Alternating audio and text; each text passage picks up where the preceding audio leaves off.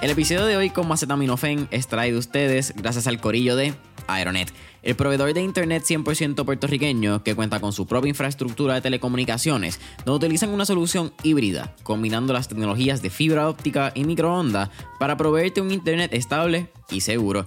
Luego de más de un año desde que comenzamos la pandemia, familia, es más que claro que la tendencia de work from home llegó para quedarse. Y no hay nada más incómodo que estar trabajando desde nuestras casas y tener que posponer o hasta cancelar una reunión porque se nos cayó la conexión de internet o es que quizás no estás obteniendo esos resultados que tanto te prometió tu proveedor. Y por eso mismo es que aquí en Mentores en línea nosotros usamos Aeronet.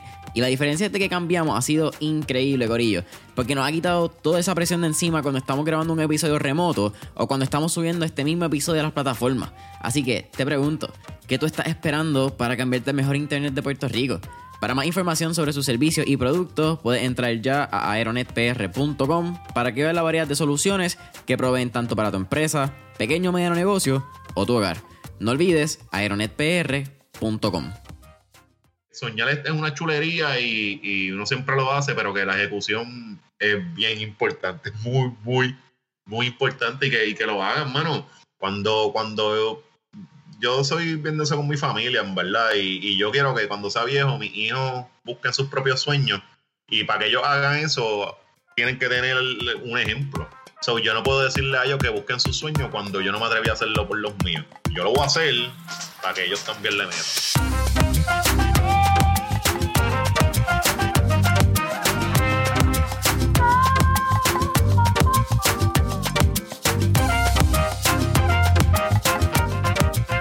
La que hay familia? Mi nombre es Jason Ramos y bienvenido a Mentores en Línea, un podcast donde hablamos con los empresarios e influencers responsables por las marcas más destacadas, para que así conozcas quiénes son tus mentores en línea. Y en el episodio de hoy me acompaña Alexis Zárraga, also known as Macetaminofen, que actually anfitrión de los podcasts Siempre el lunes, La Hora Machorra, cofundador del Calce, autor de la Revolución Estadista y, mano, un par de cosas más, así que que es la que hay. ¡Ey, qué bueno, mano, que uno estará aquí! estamos activos. ¿Estamos activos? Sí, sí, finalmente, ¿verdad? Estamos, oye, vamos a empezar por lo que estábamos hablando. Eh, te ibas a vacunar y te dio COVID, mano. Sí. Cuéntanos cómo has estado. Eh, no sé si eres el, primer invitado en el podcast que lo ha tenido. Como que. So, that might be it. el más positivo. Pues, mano, pues, pues, pues, tú sabes, yo te conté, cuando venía la vacuna ya me había dado COVID. Y nada, pero no me ha dado tan duro, fíjate. Al principio me dio fatiga, eh, cansancio, fiebre, ardor en los ojos. Pero, pues bueno, o sea, gracias a Dios, ¿verdad? No me, no un poco como, la, como otras personas, ¿verdad? Que, que, lo, que, lo, manda de cama. Sí, no, mano, y ¿verdad? cama y otros que, que se los lleva a hospital y, ¿me entiendes? Unas situaciones Así que qué bueno, qué bueno que estás del lado de, de los casi asintomáticos, ¿verdad? Los sobrevivientes como Wisin. Oye, ya por lo menos sabemos que no vas a tener ni un tercer ojo, ni te va a salir un dedito adicional. Estamos. Si te dio, fíjate, en verdad quizás te sale con la vacuna. Así que no, no hablemos tan pronto. No, y desarrollé mi inmunidad yo, yo mismo, bien, bien chévere. Me siento bien, bien, no sé, es este, Invencible. este feeling de orgullo, de orgullo yo mismo creé mi, mi inmunidad. Uno se, siente, se debe sentir invencible después de esta pendeja.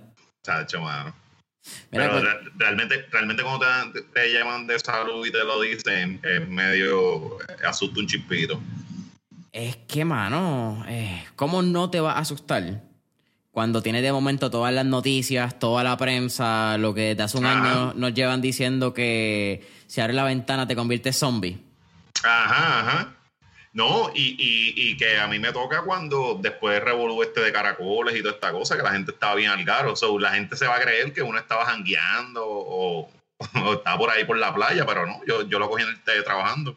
Esa es la mierda, ¿verdad? Y la cosa es que el virus se mueve tan raro que nadie sabe cómo se pega, cuándo se pega. A unos les da más, a otros les da menos. Hay gente que tiene más inmunidad que otros naturalmente. So it's kind of a weird thing.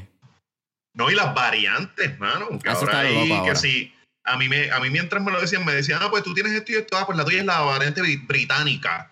Y era, ver, espérate, ¿qué es esto? y, han y siguen saliendo, ahora salieron dos más. Creo que está la de Sudáfrica, fue como que la que vi unas noticias recientemente. Sí, mano, sí. Entonces, eh, ahora, ahora lo que se habla es las vacunas funcionan contra las variantes. O sea, la vacuna que nos, que nos van a poner, esto, papo, esto es como para cinco años más este tema, yo creo. Eh, yo creo que vamos a seguirlo hasta, hasta que nosotros no existamos, manos. Creo que simplemente va a ser otra influenza.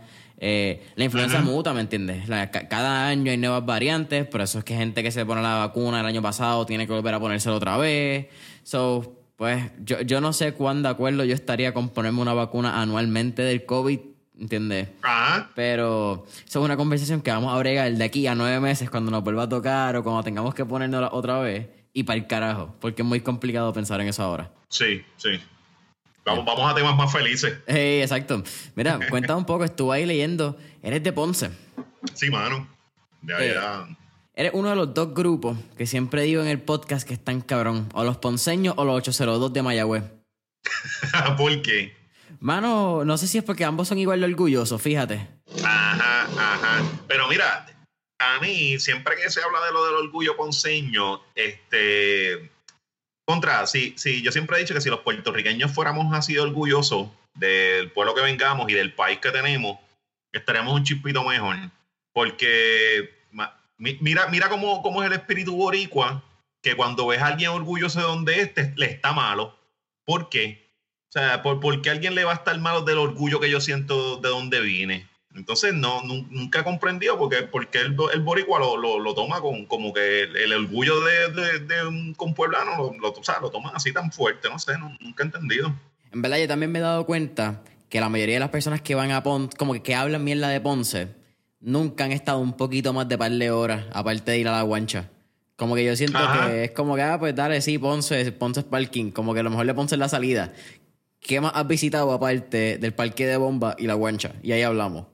Ajá, no, y tampoco, y, y, y, muestra el desconocimiento que tienen de la historia de Puerto Rico, porque es que mientras el país funcionaba de una manera, Ponce era casi otro país. De hecho, se vivía casi del narcotráfico en aquellos tiempos. O sea, eh, eh, eh, es otra historia. Ponce, Ponce bregaba aparte y, pues, coño, y, que, y qué bueno que todavía, a pesar de tanto tiempo, ¿verdad? Y, y de toda, o sea, todo lo que le ha pasado a Ponce el orgullo lo seguimos manteniendo de donde venimos. Eso está para mí súper cool. Yo quisiera que todos los, todos los pueblos, todo el mundo esté orgulloso así de donde viene. Además, ahora que sacaron a Mayita. Sí, papo. Hmm. es cosa seria. sí, mano, 12 años sin hacer nada ahí. Está brutal. Mano, es bien triste. Yo, yo tengo una foto en algún lugar. No sé dónde carajo estará, pero. Con Mayita, con Mayita. No, no, no, no, Quisiera ella. Eh, pero en la. Ustedes tienen un paseo que es como el paseo de Diego en Río Piedra. Sí, el paseo Tocha. Eso mismo. Y a mí me toman una foto desde atrás. Y está cabrón porque en esa foto yo soy el más joven como por 50 años, mínimo.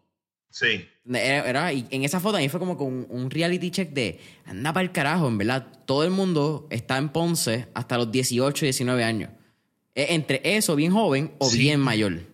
Sí, mano, pero es que. Eh, ¿Hace cuánto fue la foto? ¿Hace poco? Hace como hace dos años, me vi tres. Ah, no, hace, hace poco, hace, hace, hace poco. Mano, la realidad es que, es que ya no hay nada allí. O sea, si tú eres, cuando, cuando por lo menos yo tenía 18 y 19 años, pues habían, habían oportunidades de tú por lo menos estudiar y hacer una vida allá en Ponce. Pero la realidad es que mientras las cosas se fueron fastidiando, pues se quedaron sin oportunidad, mano, y ya están los chamacos que van a estudiar y tan pronto cogen el grado se mudan. Y, es, triste, es triste, mano, porque no sé, no, no, la ciudad no va a crecer con gente, están exportando, exportando ponceños a otros lados mientras la ciudad se sigue decayendo. Ahora, ahora creo que mm, eh, hay otras buenas vibras, ¿verdad?, que están pasando en la ciudad con, con el señor que llegó ahora. Y en verdad da un poco de esperanza eso, porque la gente está, está motivada después de 12 años de, de, de la debacle. Mano, ¿cómo tú puedes estar 12 años liderando un sitio, una empresa, algo? no sabes a dónde llevas la empresa, o sea, estás dando tumbo y tú decís, no, me voy a quedar. sí, sí, sí. Coño, uno tiene que reconocerse. No, oye, ¿y qué cosa cabrona que te acabas de decir? Una empresa. Porque al fin y al cabo, un pueblo, un municipio es bien parecido a una fucking compañía. Tú eres el CEO de una empresa. Y no solamente, no, me voy a quedar, es que también decirle, cuando los números dicen que estamos en negativo y que estamos perdiendo chavos, tú dices, no, no, estamos bien. Esto es como los cabrones que tocaron el violín cuando se estaba hundiendo el Titanic. Es como Ajá. Mano, y el descaro de tú correr 12 años, eh, haber cogido un municipio y llevártelo al piso, llevarlo al piso, ¿verdad? Y tú, o sea, ¿qué es lo que tú vas a prometer? ¿Qué tú vas a ofrecer luego de estar 12 años perdiendo? Sí, sí. O sea, hay que tener fuerza en la cara, mano. Para tú venir a decir, no, conmigo es que van a estar bien. Aquello fue un proceso, 12 años. O sea, mano, eh, y, y, y, está brutal, porque esa es la calidad de los alcaldes que tenemos en este país. Son bien poquitos los que son serios. Yo no, yo no sé cómo, cómo toman algo tan... Sea, lo que es tener el destino de una ciudad, de, de, tu, de tu pueblo en tus manos. O sea, la gran responsabilidad que es y como hay tanto charlatán que se mete por ego no porque realmente quieran hacer algo, porque es una gran responsabilidad, mano. Sí, está cabrón. Mira, los otros días yo no estaba pasando, yo vivo en Carolina, y, pero yo en Carolina casi borderline San Juan. Por ahí yo viví. ¿O en Carolina o en San Juan? No, en, en Carola, ahí en, en Jardines de Country Club. ¡Ey, durísimo! Eh, la tercera extensión de Country Club. Casi dos años viví allí. Nice. Pues yo soy criado en la 210, allí en, en Country. Tercera extensión. Ok. Eh, mano, y lo otro día estaba pasando en, como sabes, cuando pasa el Liturrey, que de momento es como que tú sabes que un momento divide San Juan y en, algún momento se divide San Juan y, Carolina. Ajá, ajá, Pero sí. momento estaba pasando es como que, diablo, qué lindo se ve esto recortado, como que la grama está chévere. Y un momento me dice, oye, ¿hace cuánto esto no estaba así? Ah, ¿verdad? De que estaba Yulín aquí. Como que el cambio de recortar se vino cuando se fue Yulín. Y, y fue así de drástico. Y aquí no es ni de partido, es simplemente de que tú puedes notar cuando alguien se va y empiezan a hacer el trabajo que esa persona no estaba haciendo. Claro, mano, y son cosas sencillas, porque en San Juan y en Ponce pasó la misma cosa. Empezaron a recoger la basura, a recoger los escombros y a pasar trimmer por, por todos sitios. Y ya, ya la gente estaba contenta. Qué complicado. Tú sabes que la cosa más básica que debe hacer un alcalde es eso. Y, y aquí se está celebrando esa cosa tan básica. Mira qué jodidos estamos. O sea, mira qué jodidas estaban las la, la, antiguas que tenían. O sea, Está brutal, hermano. Está el garete. Mira, cuéntame un poco, también estuve viendo y haciendo research de, de quién es... ¿Es macetaminofen o macetaminofen? No, con acento en la de macetaminofen. Fen, ok, exacto, por eso. Es que me hicieron la pregunta y yo lo que carajo sé yo, ¿me entiendes? Como que... la tienes que hacerle caso a los acentos, los acentos están colocados por algo. Yo la primera, yo, la primera vez que yo vi el nombre, tuve que leer pasito casi vocal por vocal. Yo, macetamino, ah, ok, macetamino, fen, coño, a fuego. eh, pero estaba viendo que desde chiquito, eh, tu mamá te inculcó mucho lo que es la lectura. Sí. Pero no fue hasta que tú estabas trabajando en un supermercado y, y viste Maxim que en verdad empezaste a considerar como que dale, voy a ser escritor? Eh, antes de eso fue desde los 16, como yo leía las columnas de primera hora. Ok. fue con Alexis Sebastián que empecé a ver como, pues como tú podías eh, hablar algo con, y divertido. O sea, una, una, una, letra divertida. No era, siempre que nos, recuerda que en la escuela siempre nos, nos espetan unos, unos, unos mamotretos bien brutales, como por ejemplo el Quijote. Yo nunca me lo he leído completo. Nadie se lo ha leído, loco. Yo siento que ya entra a Google. Sí, mano, yo entré a Google por ley vi uno de los mil resúmenes que todos dicen la misma mierda porque el libro no ha cambiado en los pasados 300 años. Sí. Y pues, eres what eres. Pues la cosa es que hay, siempre nos van espetando las letras con aburridas y novelas larguísimas. Tú primero tienes que hacer que la letra sea, que sea divertida, luego lo pones más, más complicado. A nosotros nos enseñan al revés, nos dan primero todo lo aburrido y después nos dicen, no, la literatura es fantástica. Sí, eh, para la gente la toma como que es aburrida, porque eso, es lo que nos enseñan. Anyway, la cosa es que yo, yo empecé en, a los 16 a leer a Alexis Sebastián y me di cuenta de lo divertido, me reía muchísimo de lo, de lo que él escribía. Era un periódico. Recuérdate que ahora es fácil publicarte, pero hace unos años atrás tú, que te publicaran un periódico tenía un valor brutal. De acuerdo. Entonces, este, yo dije, yo lo veía y yo dije, diablo, qué, qué brutal, ¿no? Nada, lo sigo mirando al tipo, lo sigo leyendo cuando yo voy, estoy ya a los 18 años, yo empiezo a trabajar en un supermercado. Y ahí empiezo a ver las revistas. Yo siempre he leído de todo, desde revistas de chisme hasta lo que sea. O sea, me, me gustaba leer muchísimo. Pues descubro Maxim y, y, hago como que diablo, que brutal. Porque sí, salían todo el mundo, todos los muchachos y mis compañeros se creían que yo estaba ligándome a las muchachas. Sí, tú estabas ligándolas, fine. Pero los artículos eran lo que a mí me volaba la mente porque ellos escribían con un humor bien brutal y, mano, veles eso, una revista, que, que, es como decir, diablo, esto es un vacilón de pana profesional en una revista. Está, me, me, encantó eso y desde ahí como que empecé a coger el estilito y empecé a escribir en foros. Exacto. Que antes, antes no habían redes sociales, lo más cercano a redes sociales, las redes sociales eran los foros. Pues ahí empiezo a escribir bajo el seudónimo Macetaminofen. Y ahí es que empiezo. Ok, e, esto quizás te hace sentir hasta un poco viejo. Pero yo creo que sepas que yo nunca, em, yo creo que en ningún momento yo tuve esta etapa de, ver ni, ni mujeres ni pornografía en revistas.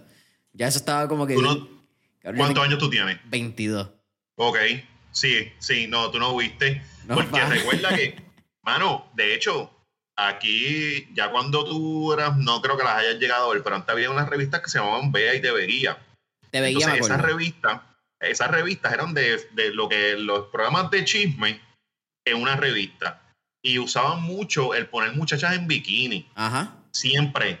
Y las ponían con bikinis chiquitos y toda la cosa. Y, y siempre era un titular bien estúpido, como, como qué sé yo, eh, fulana estaría dispuesta a, a qué sé yo, algo erótico, pero no, no, era, no era bien vulgar ni nada, pero podían usar un clickbait para eso. Entonces, este, se, se, explotaba la mujer.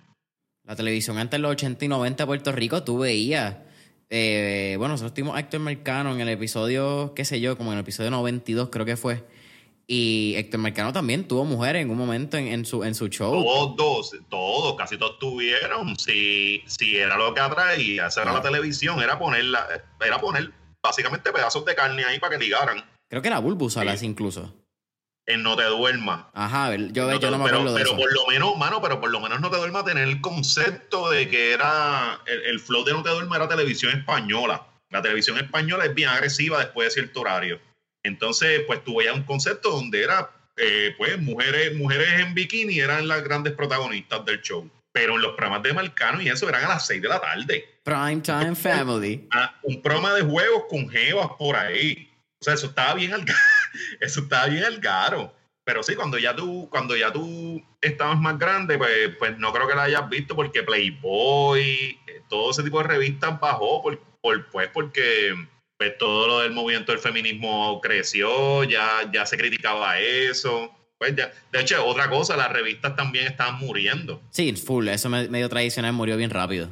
Porque si te fijas, mano, uno dice, no, porque todo, todas estas las revistas cogían muchachas para, para que mostraran su, su, piel y vender. Pero eso cambió, eso mutó, porque las muchachas lo hacen ahora en, Instagram, es la misma mierda. O sea, cambió la cosa. Lo que pasa es que pues, las revistas murieron, se, transformó. Claro. Sí, sí, es una evolución básica que, que pasa pues, cíclicamente en la tecnología y en los medios. Sí. El, el, email no es cosa nueva, simplemente el email es una evolución del correo. Igual que YouTube es una evolución de un canal de televisión o whatever sea. exacto, exacto. Los podcasts son una fucking evolución de la radio. Y probablemente antes de ser de la radio fueron de la radio online, que son como que dos periodos diferentes que hay. Sí, sí, de hecho, cuando ahora que dices lo de la radio online, yo, yo venía con la idea de montar un podcast desde esos tiempos de la radio online. Te estoy hablando de 2010 para allá y yo, yo llegué a bajar el programa, yo no sé si todavía existe, uno que se llamaba Suncaster. Mano, era una consola de radio. Pues, bueno, era una demencia. Sí, un mixer de esto eh, en la computadora. Sí, sí, súper complicado, pero era lo que había para el tiempo y empecé a, meterle para hacer el podcast. Mira, vamos a hablar poquito a poco. Cuéntame de, los foros. Estuve viendo que empezaste, si no me equivoco, cuando estaba Melau Melau. Así era que se llamaba el foro original que tú ah, entraste. Sí, Aposento. Aposento. Aquel tiempo. Ajá, me lo viene de Aposento también. Este, para allá, para, aquellos tiempos. Bueno, no, no había, no existía ni MySpace ni nada de eso. Aquello era. Eh, ¿Tú has entrado a la sesión de comentarios de primera hora? Eh, nuevo día, pero me imagino que es la misma mierda como que. Si tú entras a la página, que hay un tópico, hay un tema y la gente comenta sus disparates allá abajo. Ajá. Pues aquello era eso mismo, pero la versión salvaje, mano era la versión salvaje. Ahí eh, era, era, un, era un sitio bien dark. El humor súper negro y toda la cosa, y eran bien críticos y todo eso. Esos eran los tiempos que el internet era así. Ahora, ahora no, ahora, ahora todo es más bonito y, aunque tú ves un, montón de hate a veces, pero ya la gente tiene cara, tú puedes verlo. Antes tú estabas peleando con un montón de gente anónima. Eso es casi como, como esta pendeja del, del mundo ahora de las criptomonedas y el disattachment que se pone seudónimo y ahora mierda con los NFT que se ponen que si CryptoPunk 1 y mierda. Sí, sí, sí, exacto, exacto. Pues, pues, la cosa es que pues en aquellos tiempos pues yo usé, yo usé esa, esa plataforma, mano, para mostrar, para pulirme una y para mostrar lo que, lo, que, lo que me gustaba hacer, que era escribir. Y ellos fueron los primeros que me dijeron, ah, diablo, me, me gustó la historia. Fueron los primeros que te dieron aprobación, porque eso al principio es necesario. De hecho, al principio no siempre uno como que trabaja buscando cierto tipo de aprobación, ¿no? Sí, sí, tiene que haber algún tipo de reward system de que uno bote un poquito de dopamina para seguir haciendo y que se motive. Pero entonces, cuando tú comienzas en, esos foros, tú mencionas que Macetaminofen sale en esa misma época. ¿Sale como un seudónimo o sale quizás como un personaje, tú como que inventando, vamos a escribir bajo esta mierda y que Macetaminofen tenga su historia? Ah, al principio empezó como, como un personaje, porque todo el mundo tenía un personaje en, en esos foros donde yo me metía. Entonces tú podías, por ejemplo, la cara que yo usaba era de un cantante de los 80 que era José Luis Rodríguez el Puma. Ajá. Y por mucho tiempo todo el mundo, todo el mundo así, yo usaba, le cambiaba las caras, tenía un muchacho que me hacía artes y él me, o sea, era, era un personaje brutal. Eventualmente yo voy y cambia de personaje a seudónimo, porque tú, yo, yo no podía usar a Alexis Zárraga. Para ese tiempo tú no dabas tu información. El que supieran tu nombre, tú te asustabas.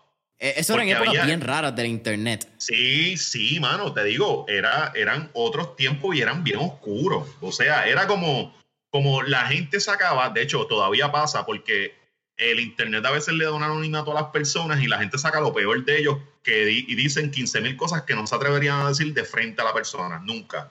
Entonces, eso ahora, imagínate antes, que era, que era, había mucho más anonimato, la gente sacaba lo peor que tenían de ellos. Este, pues, mano, así, así, allí fue que yo nací en esos mundos. Y el tener la aprobación y esto, pues, pues, pues fue nítido eh, y nada, y ahí, fue que poco a poco, de ahí evolucionaron los foros a los blogs, entró MySpace, entra Facebook después, porque MySpace, MySpace duró como que la fiebre duró poco tiempo. Es que también es un poco más complicado diseñar tu interfase. Tienes que saber cómo que código.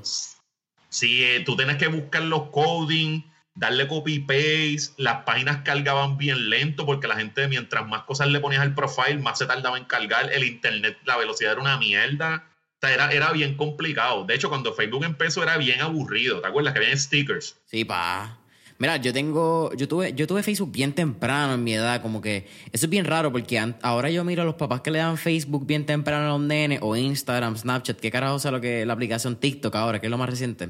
Sí, y es como que, ok, no sé cuán saludable sea. En mi caso fue al revés, yo siento que mis papás me dieron tan temprano en el juego los celulares que yo aprendí ay, que esta mierda no es para mí. Como que esta mierda de estar 16 horas en un celular no tiene un cierto retorno en mi felicidad. Sí. Pero Facebook era bien aburrido. Yo me pongo eh, ahora con los reminders que Facebook te da y yo las estupideces que yo ponía cuando tenía 9, 10 años.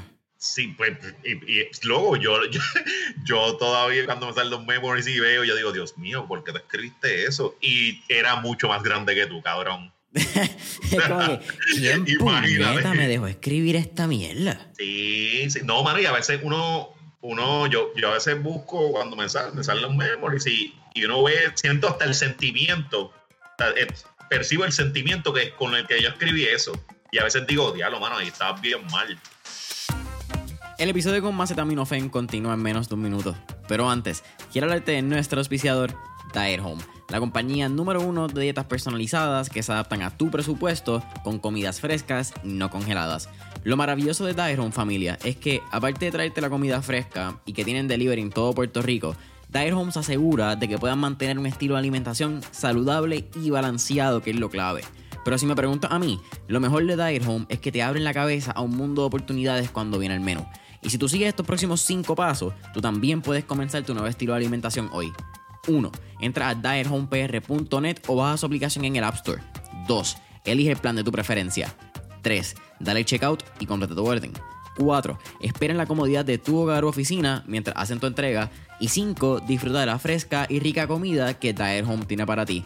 Para más información, entra ya a diethomepr.net o llama al 787-754-5616. Y si llama, menciona que vas de parte de mentores en línea para que así obtengas un 10% en el total de tu orden.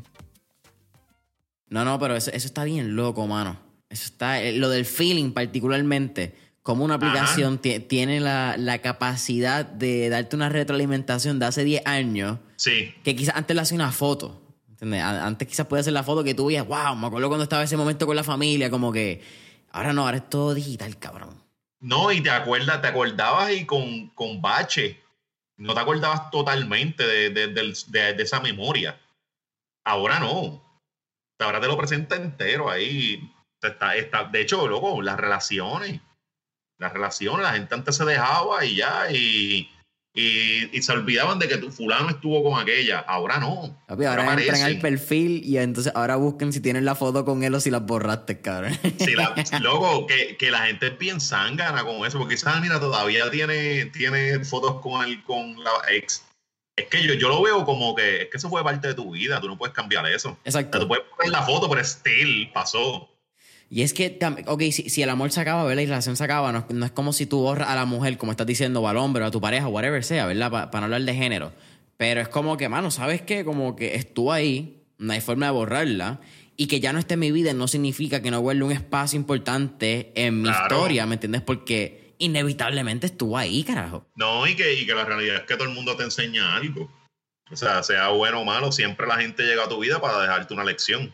Entonces, como que eh, decir, ah, no, no, no, no, todo fue malo, es una estupidez.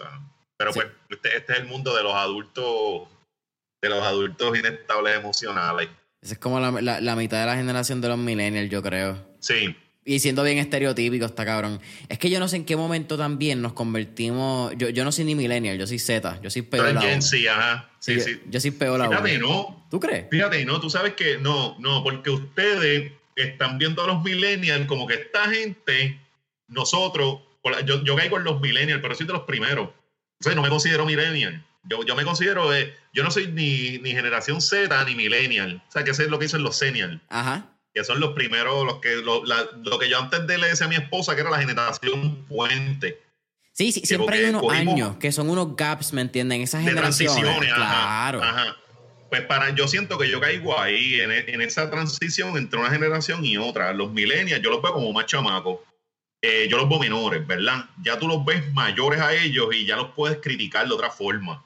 Lo sé porque mis nenes, yo tengo un hijastro de 15 años y mi nena tiene 14. Entonces ellos se vacilan un montón de cosas de los, de los millennials y se vacilan el hecho de que, de que tú sabes que esta gente todo es, eh, la dicen la generación de cristal porque todo, todo es, tú tienes, tú, tú, tienes, ellos, hay que rendirle tributo a su vida todo el tiempo, hay que entenderlo, ellos creen que el mundo no, es, no va a ser duro, tienen un montón de cosas en la cabeza que, pero ¿sabes quiénes las criaron, verdad? La generación X. Claro.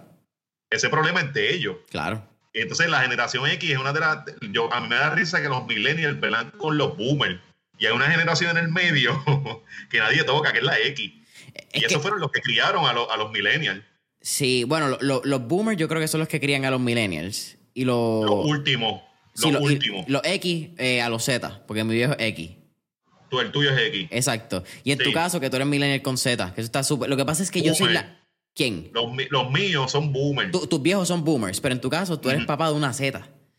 Pero es que también yo estoy en ese lado que tú dices como que en el puente, yo soy antes del 2000 yo todavía me considero como que un poquito más de los viejos que los nuevos, aunque estoy como que en ese borderline. Ok, ok. Pero, me parece súper interesante porque yo tengo una hermana de 15 y yo no sé si, quizás poniéndola aquí casi, tirándolo al medio, pero esa generación también tiene como un estilo de comedia medio sátira, envuelta en su mierda de cristal. Sí. Pero they have like some sense of dark humor bien interesante que los millennials como que they skipped it. Sí, Mira, mano, mi, mi nene ven The Office.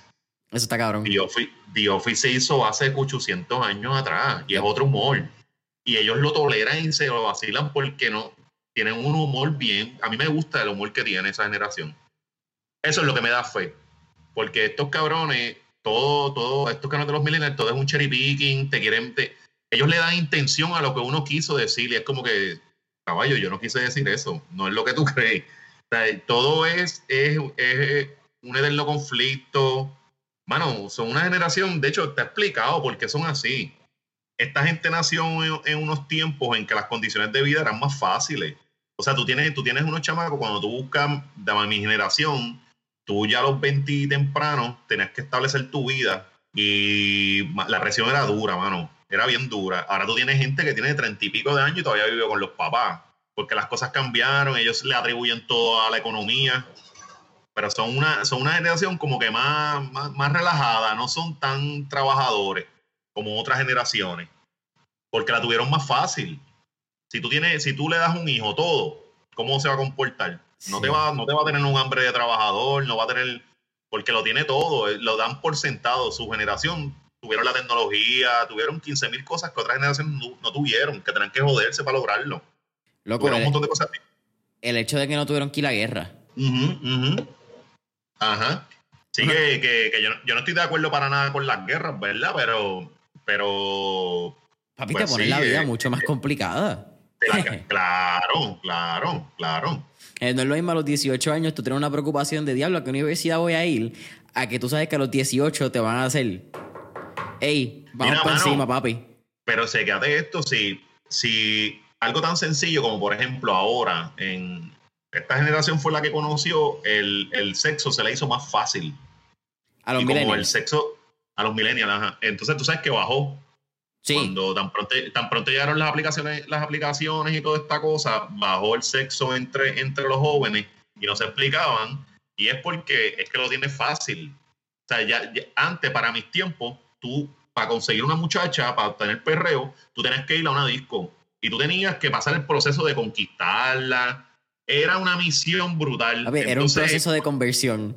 Sí, ajá. Entonces fallaste un día y dice, no, para el sábado que viene vengo más duro. Entonces volviste y te, te, creaba otra, otra cosa. Ahora tú lo tienes y ya, tú haces match con alguien en Tinder, cuadran y ya. Y entonces es muy fácil, es, fácil bajo. De hecho, bajo el sexo subieron las enfermedades venéreas.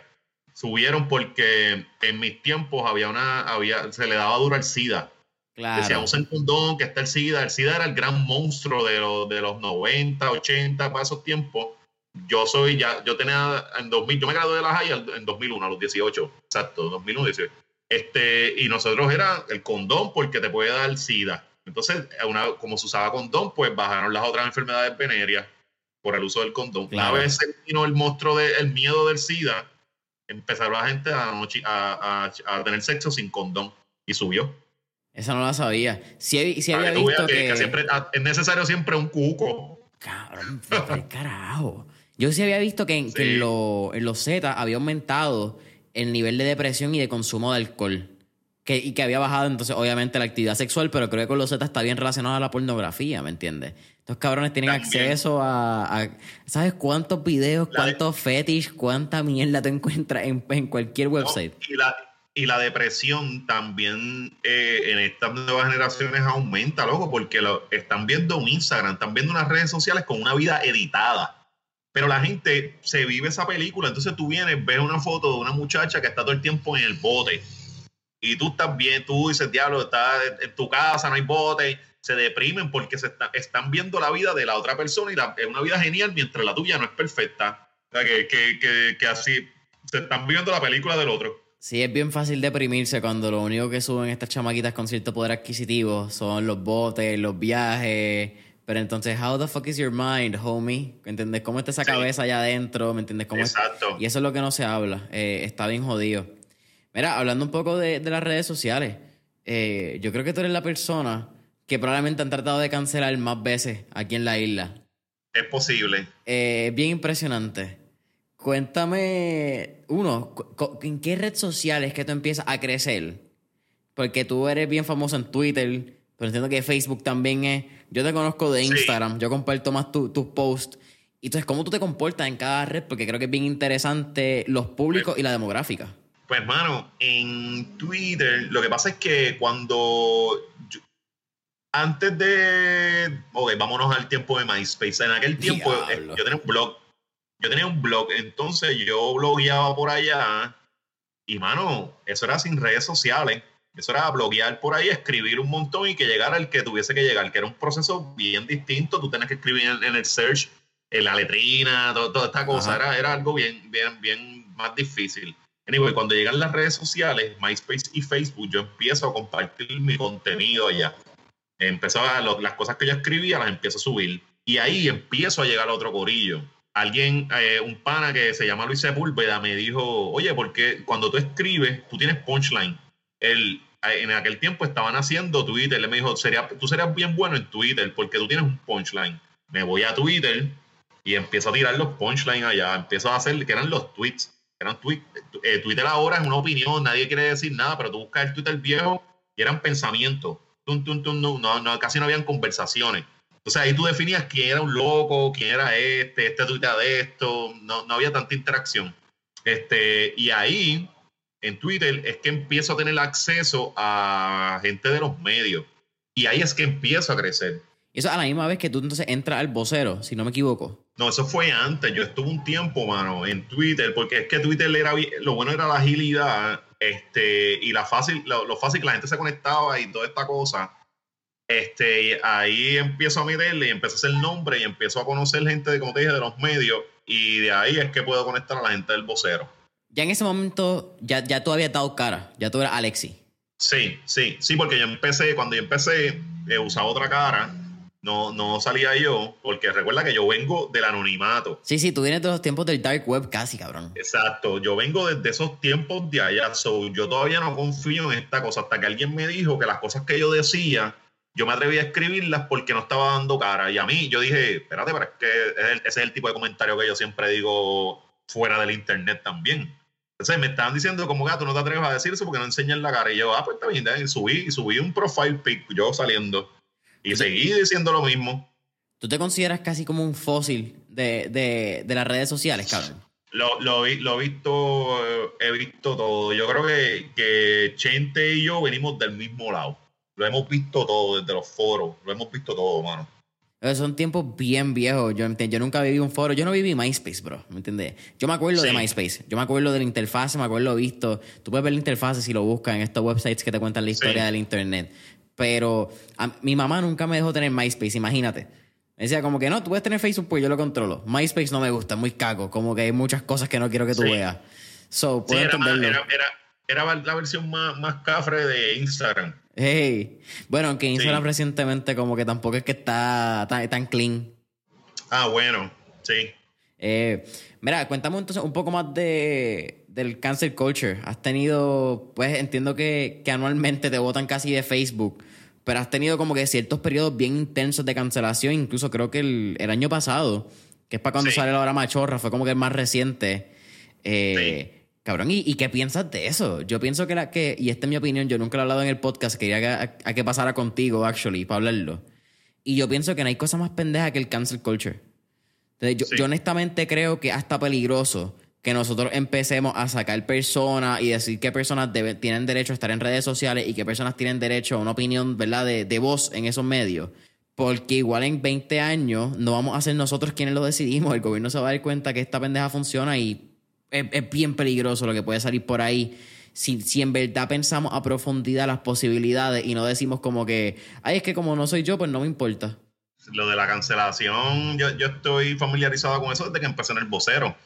Cuando, cuando yo empecé en vocero en, en enero de 2012, eh, me cogieron, había un señor ahí que me cogió una columna que, que se llamaba Mi relación con Dios. Ah, Entonces, escuché era un religioso, era un tipo que tenía una emisora religiosa. Entonces él cogió esa columna y puso como que periodista del vocero, que como que era ateo, era, lo quería meter como ateísmo y revolú ahí.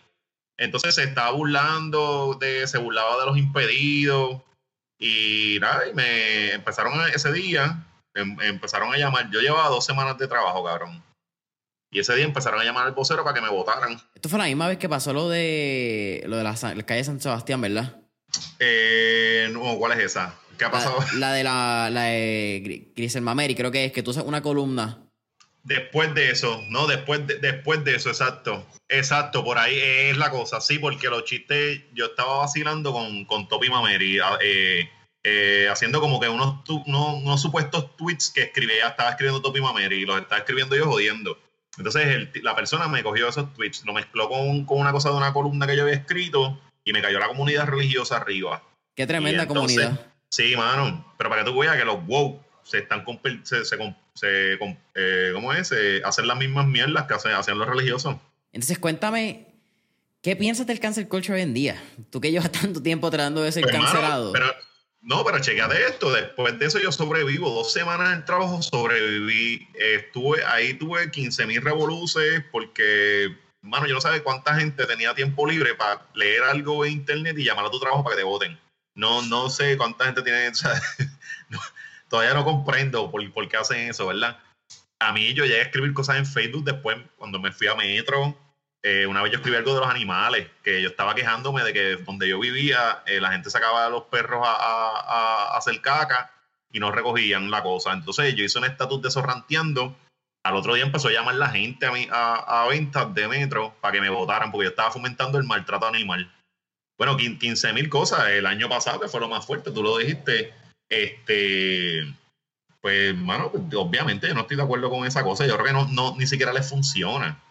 O sea, tú le dices a la gente, no hagan, no vean esto, y la gente, eh, eh, va a haber gente que dice, ah, mira, yo no sabía quién era, ahora quiero verlo. O sea, nunca funciona. Mira lo, mira lo, que, mira lo que ha pasado. O sea, cuando, ah, yo, lo, yo lo pagué con un trabajo.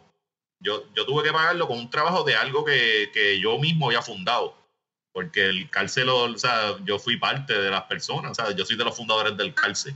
Entonces yo lo pagué en, eso, pero yo, yo se lo dije a mi esposa como que no, no, no voy a bajarla, no, no le voy a bajar porque eso es dársela a esta gente. Es, después tener que vivir con un esclavo, mano. Entonces yo no puedo hacer algo porque alguien más se va a ofender y ya, y la, esa persona no, me, no, no quiere verme.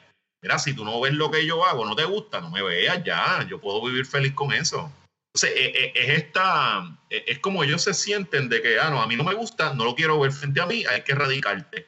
Es una cosa bien dictatorial, mano. O sea, eh, a mí no me gustan muchísimas cosas y yo simplemente no, no, la, no las apoyo y ya, pero no, no voy buscando tirarle la mala a la persona y nada, no, no la apoyo ya. Sí, simplemente no le presta atención. No tengo que. Le doy block, le doy mute, no lo fucking veo, le doy un follow y that's it y ya y tu vida continúa y como todo, si ni lo ves, ni te olvidas, ni te afecta. O sea, yo a mí, yo no voy por ahí levantándome todos los días buscando con qué me voy a ofender. Yo tengo un montón de cosas que hacer en mi día como para dedicarle tiempo a, buscar para ofenderme por algo. O sea, no, no, no sé qué piensa esta gente ni, ni cuán sencillas son sus vidas. Porque, mano, para que tú te levantes eh, buscando fastidiar a alguien y dedicarle días para joderlo, pues yo creo que tú no estás haciendo mucho con tu vida, si tienes el tiempo para eso. O sea, ¿me entiendes? Que, es que, brother, yo tuve, yo tuve un boicot que me duró un mes y medio. O sea, cualquiera diría que, yo le di dos tiros a un bebé o, o, asesiné un montón de perros. Era como que, mira, que la que, o sea, y, y, esa gente simplemente, ellos, ellos, ellos creían que cuando a mí me sacaron de metro, ya yo, ya me, me mataron. Y es, mira, no, a mí me sacaron de metro y yo dije, pues yo voy a, yo voy a hacer una contestación y yo monté el podcast de la hora machorra y, y, no le y, el estilo era ese, vamos a matar. Nosotros vamos a darle con todo. Mira, yo, ni sé cuál fue el papelón del año pasado. Como que sé que hubo un papelón. Honestamente, no, te lo digo ni, tirándote la mala, simplemente siendo honesto. Cabrón, honestamente no tengo tiempo para estar pendiente de estupideces de que la gente quiere crear controversias con todo lo que pasa ni siquiera me enteré del papelón. Fue ya viniendo el research que fue como que, ah, ok, esto pasó, como que wow. No, pero sí, pero sí, chequeate, todo, todo de lo que empezó, a, mí había un par de gente que me la tenía guardada hace tiempo. Entonces, de, lo, de lo que sucede inicialmente no tiene nada que ver con, con, con lo otro. A mí me sacaron tweets viejos de hace 10 años atrás. Eh. Aquí, en los tiempos en que Twitter era bien al garete, eh, yo, yo tuiteaba al garete como todo el mundo. La diferencia es que toda esta gente borraron sus cuentas o toda esta gente borraron los tweets. Yo no los borré, ni los voy a borrar. O sea, no, no, yo pues lo que, lo que tiré en aquel tiempo lo tiré y qué pasó, pero a mí no me, pueden venir a buscar, a justiciarme por cosas de mi pasado y que se, se dijeron en otro contexto. En otra época. No, en otra época, en la dinámica que había en aquel momento, que era otra historia, no es la es querer venir al juicio de ahora, pasarlo hace 10 años atrás, cabrón. Las cosas no. El Twitter de ahora no es como el de antes, o sea, bájale. Y, esta gente está obsesionada con buscar en el pasado de las personas para juzgarlos como si ellos no hubiesen cometido ni pecados, ni hubiesen hecho nada, mano. Es una cosa, son como que ellos, ellos tienen una persecución moral como la que tenían los religiosos antes. Pero es que ¿a quién fue que le pasó a. Yo no me acuerdo si fue a Jimmy Fallon o alguno de estos tipos ahora de Late Night Show. Ajá. Que hace como 25, 30 años hicieron un blackface. Y entonces después Ajá. salía a relucir con la mierda de Black Lives Matter. Es como que. Mano, en aquel momento todo el mundo hacía blackface. Como que. Entonces, Oh, ahora- ahora- oye, esta mierda, perdón, hermano, me interrumpa.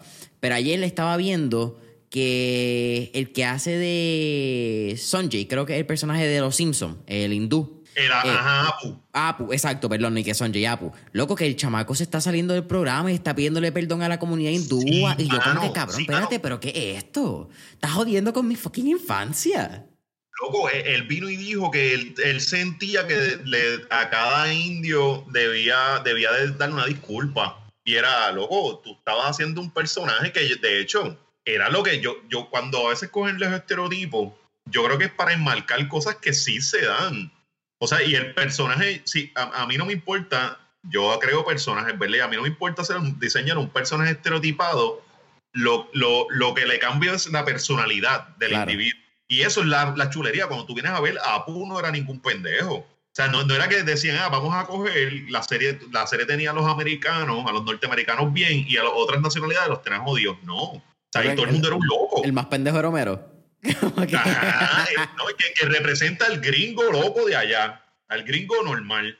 O sea, que, que para que tú veas, mano. Entonces, entonces, y otra cosa es que es esta, es este, es esta oda, es este, esta, esta cosa a la, a la victimización. Es que todos quieren ser víctimas, mano. O sea, cuando vienen a ver, todos hemos tenido, nos han jodido por algo, o tenemos, o venimos de algún sitio jodido, o tenemos algún defecto, todo el mundo tiene algo. Pero esta, esta cosa de la victimización me enferma, mano, porque se siguen creando gente débil. O sea, la, la vida, la vida es fuerte, la vida, la vida te va a dar cantazos y, y yo, yo creo que la sociedad, la sociedad se, se, se va a conservar mejor entre gente fuerte que entre gente que esté buscando todo el tiempo excusas, victimización. eh, eh, no sé, no, no, lo siento muy débil, mano. Sí, es que es bien fácil quejarse. Es súper fácil. Lo hace hasta un bebé, no tiene ni que, ni que hablar. Tú sabes que yo he pensado que hay gente que tiene el hábito de quejarse. Como que hay gente que genuinamente simplemente se quejan por todo. Como que ya, ya es normal. Esos son los verdaderos tóxicos. Que tú los ves, hermano, y tú, tú hablas con ellos y sales cargado. No sé si te pasa, mano, Sí, que sí, te hablas con alguien y vienen con, con, con esa, con esa cosa de quejarse, de que, de que todo el tiempo les está pasando algo malo y nunca ven nada bueno en la vida. Ni, yo creo que ni agradecen el que se levantaron saludables.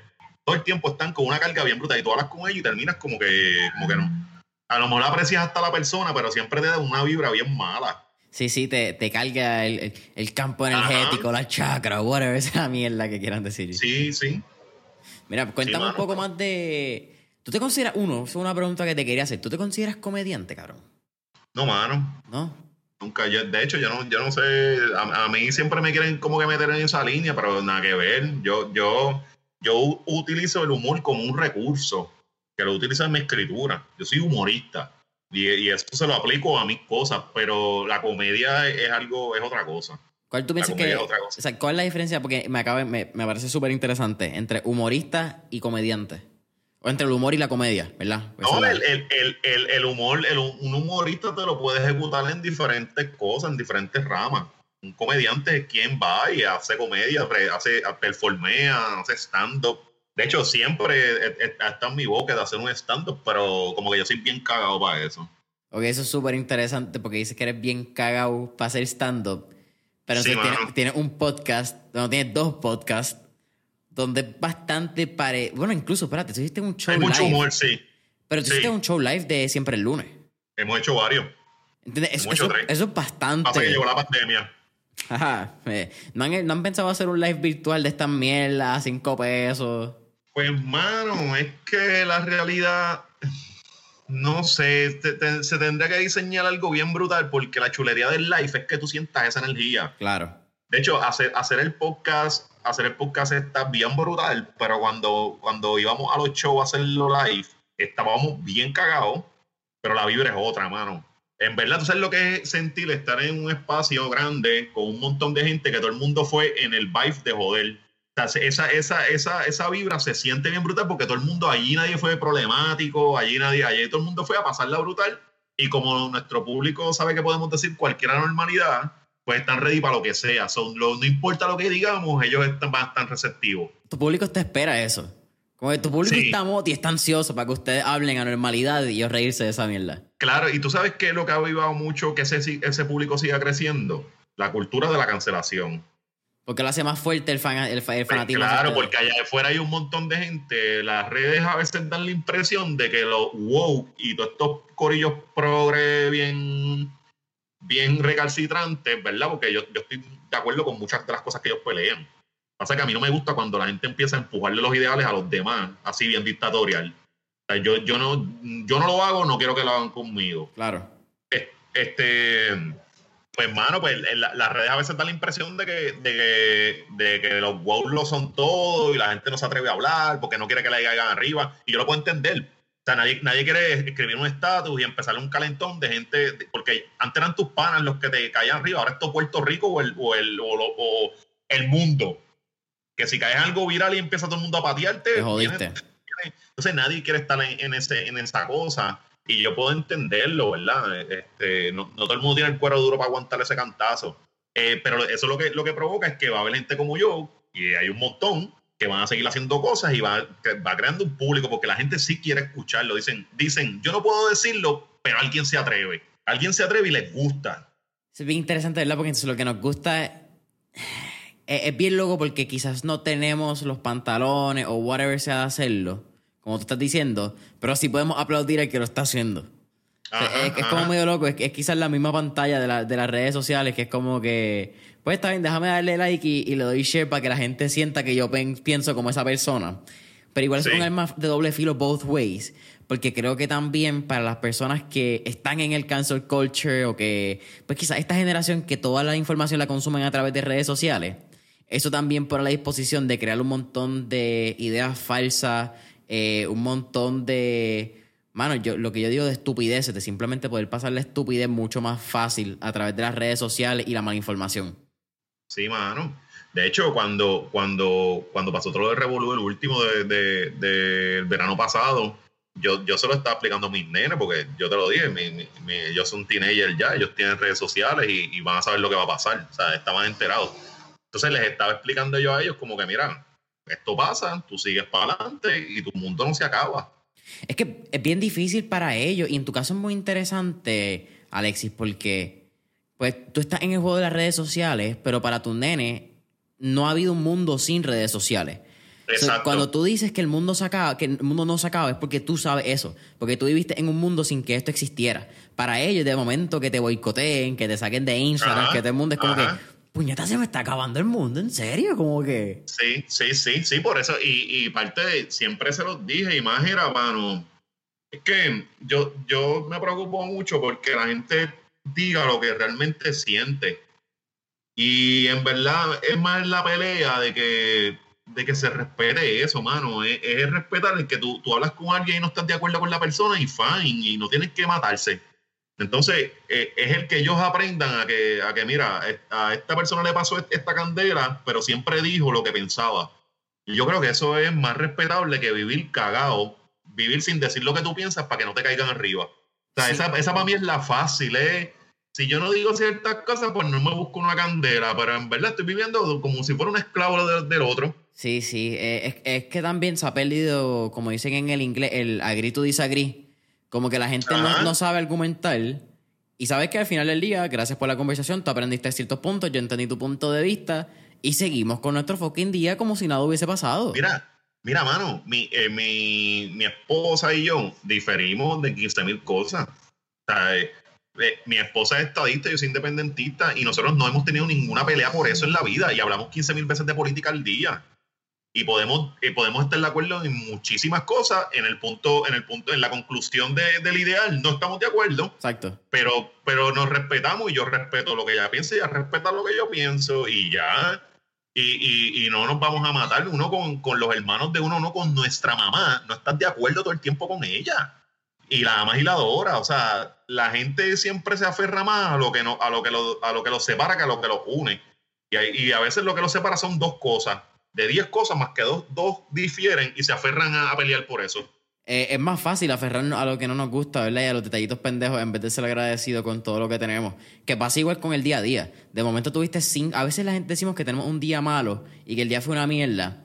Y cuando vienes a ver, no fue que el día fue una mierda. Es que hubo un momento del día que duró cinco minutos que te cagó el resto del día. Sí, sí, sí. De hecho, por eso es que e, es necesario que cuando te pasen ese tipo de cosas, este, pues, soltar las emociones pero no llevártelo como una mochila, porque te, por cinco minutos, como dicen, no te vas a joder 10 horas más que te quedan de día. Bueno, yo recientemente he empezado a dar gracias hasta por los problemas y las estupideces que me pasan. Porque es que pueden ser tan peor para otras, otra, lo tan peor que el garete. Puede ser eh, tan diferente para otras personas, ¿verdad? No es minimizando mis problemas ni que mis problemas no importen. Pero hay gente que puede estar en condiciones tan y tan diferentes que los problemas que yo tengo son problemas tan primermundistas y tan pendejos que uno claro. dice, en verdad, yo me estoy quejando por esto, como que este es mi, mal día. No, y Steve, cuando le pasen, es necesario nosotros pasar por ese tipo de, cosas, ¿verdad? Porque es lo que nos enseña, loco. Uno recuerda los momentos felices que tuviste, pero las lesiones siempre vinieron de momentos jodidos.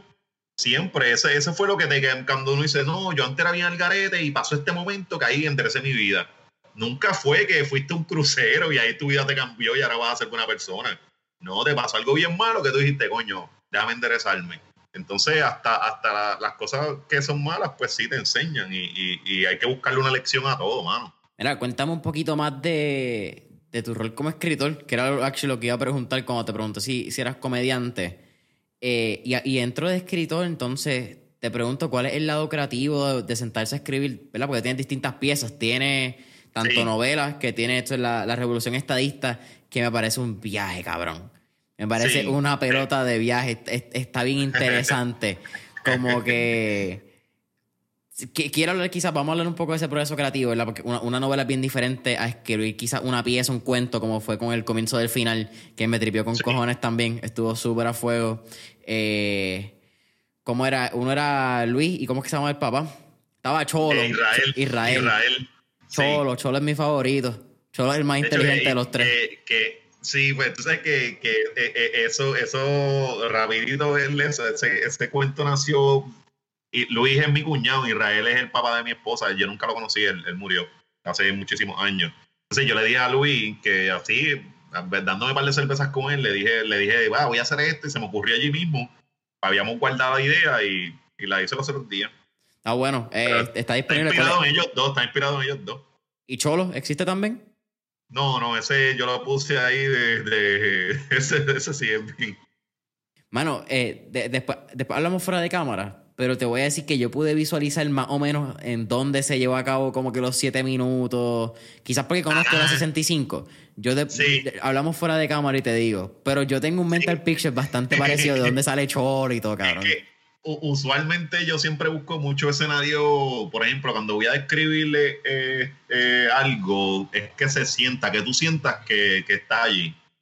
Ese es el, poder de la descripción, yo creo que es la chulería, porque ese sentimiento, mano, que, que, el, que el lector esté sintiendo allí, que lo pueda visualizar, a mí me encanta eso. Este, nada, no, pues la, la, la escritura empezó, yo, yo antes escribía mucho sobre política, yo escribía todo el tiempo, estaba en el periódico, cuando estuve en mis periódicos allá, eh, este, bregando con, mucha columna política y toda esta cosa. Eventualmente, mano, yo veo que hay un montón de gente escribiendo de política. Y me dije, ay Dios, eso ahora todo el mundo lo, lo, está haciendo. Alguien en Twitter, yo leí que dijo que, que quienes iban a ser los próximos escritores de, de cuentos. Que todo, todo, ya nadie estaba fomentando las novelas boricuas ni nada de eso. Entonces, este, pues nada, ahí yo dije, coño, es verdad. Y se me metió esa idea a escribir y empecé, mano, y siempre escribía pequeñas piezas. La revolución estadista empezó en Facebook, realmente, en un, en un notes que yo hice en Facebook en el 2016 y la dejé, la dejé inconclusa. Este, y de ahí, pues, mano, hasta yo pasé por publicidad, hice un par de cosas, hasta que un día me ofrecen hacer una obra, que fue Alexandra, Ajá, que eso es la, casa sin papel. Ajá, pues ahí yo me puse a escribir La Casa Sin Papel y mientras la escribía yo dije, y, y qué es lo próximo, ¿verdad? Porque pues me gusta, yo quiero, yo quiero eh, seguir haciendo esto. recuerda que yo, yo trabajo en periódicos y en publicidad y es otro flow, es creativo y toda esta mierda, pero una... Era, no, no me gustaba lo que estaba haciendo. Pues, mano, pues ahí, ahí empecé, después de la Casa Sin Papel, empecé con la, con la, con la Revolución Estadista. Y ahí no parado. ¿Cómo? El, el, ¿Tú has visto Californication, la serie en, en Netflix? No, pero sé que me dicen que es de un escritor que es como alcohólico, ¿verdad? Y adicto al sexo, algo así. Sí. Eh, oh, eh, eh, mi oración empieza tan mal cuando tú pones esa descripción así, cabrón. Sí, sí. Empieza súper mal, como que. Sí, tiene que ver de acuerdo con alcoholismo, sexo, rock and roll en California. de este One Hit Wonder que convierte en su libro en película. Ese es como que el, el escenario en 60 segundos. Pero el tipo tiene unos periodos de escritura súper interesantes, donde el tipo de momento en tres meses escribe una autobiografía completa, está alcoholizado, borracho completo, pero son como que unos periodos bien interesantes donde su creatividad fluye. Ajá. Entonces te pregunto, ¿tú tienes periodos así también donde de momento te sientas Sí. tres, cuatro meses y es como que, papi, salió, esto, esto está cabrón, como que... Sí. Entonces celebras Sí, quizás sí, con mano. muchos de whisky, fumas cigarrillo cuando celebras, ¿hay, hay rituales? Eh, yo no tengo ritual, pero es un proceso, lo he sentido varias veces, mano, y es casi como tener droga encima. Es un feeling bien cabrón porque todo, tu chola está pariendo, está pariendo, está pariendo. Entonces te sientes, te sientes poderoso porque las ideas fluyen. Eh, un escritor que tenga un, season del Writer's Block eh, eh, es morirse por dentro, mano. O sea, cuando, tú pro- cuando te, te bloquean, es morirte. Entonces, cuando tú tienes esos, esos, esos seasons donde está fluyendo bien cabrón, pues, pues es otra cosa, mano. Yo estuve así, yo estuve en ese season que todo me salía bien fácil hasta el año pasado. Hasta el año pasado. Después me pasaron un par de cosas y, y- y ahora es que otra vez estoy como que cayendo en, en tiempo. Ahora estás volviendo al, al- al flow, al mollo. Sí, mano, sí, porque igual los problemas personales te pueden bloquear, lo- las cosas que te pasen, o sea, te, te, te pueden... Yo, yo soy bastante emocional, ¿verdad? Y siempre que me pasan cosas personales, como que no, me, me tranco. No que. ¿sabes que siempre, ¿sabes que siempre dicen que, que, que lo- los escritores son mejores cuando están melancólicos? Ajá. Y yo no, yo, yo no funciono así, yo, yo funciono bien cuando estoy feliz. Cuando algo me está pasando, me bloqueo. Y tú te consideras un tipo emocional, qué interesante, porque probablemente el que no te conoce y Sí. este, este tipo es un pendejo. No, no, no. De hecho, eh, yo creo que va. Yo estoy bastante seguro que de los escritores que tienen que haber por ahí, uno de los más que mencionan cosas del amor y personales soy yo. Porque igual yo puedo estar escribiendo algo súper fuerte y partir al que sea, pero yo me adentro bastante en temas sentimentales y yo he hablado una, desde el, bebé que mi esposo y yo perdimos, desde mi hija, eh, o sea, el 15 mi esposa mismo, o sea, yo nunca he tenido que tocar ese tema. De hecho, siempre lo he visto como, como que tengo que hacerlo. O sea, si yo puedo escribir 15 mil cosas y no le escribo a la gente que yo amo, pues, pues ¿para qué carajo tengo el talento, no? O sea, hay que darle, hay que, hay que decirlo conociente por los de uno, en vida. O sea, ma- mañana yo puedo pasar en la puerta y joderme para el carajo, so, tengo que dejar cosas hacia ellos. Claro. ¿Cuál es la diferencia entre escribir un cuento, man, y escribir una, una obra? Que fue lo que, lo que escribiste, que eso tiene que estar cabrón. el formato, en una hora tú tienes que poner mucho text, mucho diálogo, mucho diálogo, mucho diálogo, mucho diálogo. Este, tienes que dar mucha instrucción, porque pues aunque tú la intención tú le estés explicando, eh, tienes que dejarlo todo bien, bien, bien. eh, se mueve así, hace esto, todo bien específico. Es para mí es aburrido escribir así. Te tienes que parar No me gusta también. Cuando tú estás escribiendo una obra, tú te hablas a ti mismo, como que entre los personajes, y tú te imaginas que tú eres el otro teniendo la conversación y esto. Como Bueno, que- cuando- siempre, siempre cuando estás escribiendo te tienes que imaginar y le tienes que poner quizás, yo, yo lo- me lo intento imaginar lo más, lo, lo más, todo. De hecho, hay veces que tengo un personaje y yo, coño, no lo siento, y es que no me lo estoy imaginando, todavía no le he puesto ni voz. O sea, tengo que, tengo que yo descifrarlo entero para entonces poder escribirlo, porque si yo no lo entiendo, ¿cómo tú lo vas a entender como receptor? Eso está el garete.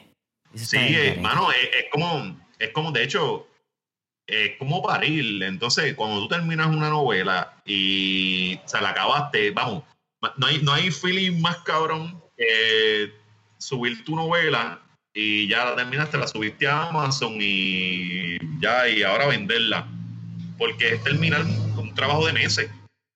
¿Cuánto, se tarda más o menos y cuánto fue la diferencia entre tiempo entre una entre la obra y sí la revolución estadista que es como que tu última novela así ficción la, la obra la obra yo la escribí como en dos meses como en dos meses y medio yo creo por ahí. Y dura cuánto como una hora y este, media como una hora y media sí. Este la pero eh, eh, aquel mano, aquel tiempo estuvo de mente porque la obra se había vendido ya, ya tenía como, como ocho funciones vendidas y yo no la había terminado la presión para mí. Eso mismo te iba a preguntar, ¿cómo tú manejas esa presión? Porque entonces tampoco es que la obra eran dos pendejos.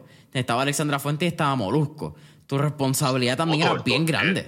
sí, mano. Y era mi, la primera obra, yo no había escrito ninguna obra. a mí, a mí me busca Alexandra y yo no había escrito. Yo, le, y yo se lo dije desde un principio y yo no he escrito obra. Ya no, que lo que queremos es tu estilo. O sea, que lo que quería era mi humor en la obra. Pero tú ni siquiera habías visto La Casa de Papel, si no me equivoco. Yo ni la había visto, no. Yo la empecé a ver antes de... Antes de yo me reuní con Alexandra y ella me, me, dijo toda la cabilla y ahí es que yo empiezo a ver La Casa de Papel para, para, pues, para, para ir el formato porque no puedo... Pero yo ni la había visto nada. De hecho, al principio los actores no eran los mismos, ya habían era otra historia. De, la obra tuvo un par de cambios. Después de que viste La Casa de Papel, ¿te gustó? ¿La Casa de Papel? Sí, sí. Sí, sí, sí, a mí me encantó esa serie. Está buena, tiene un buen español. El último, sí, el, este, el último, el último, los últimos seasons, yo creo que empecé a ver hasta el segundo, pero fue por falta de tiempo, no fue porque, porque no me haya gustado. Este, pero ya siento que la he seguido. Yo siempre busco las reseñas de eso, de Booking Dead, de par de series, que no las sigo en, en viéndolas, pero las sigo persiguiendo por las noticias. Y, mano, la están extendiendo. O sea, estamos hablando de un robo. Y ya va para, cuál season. Creo que va para el quinto, creo. Creo que, sale como que reciente. Es que está cabrón porque de momento es robo, de momento cogen a la que está afuera, de momento es como que la atraco del otro robo para sacarla. y es como que cabrón. No, y esa gente se preparó, el tipo que escribió eso se preparó bien brutal.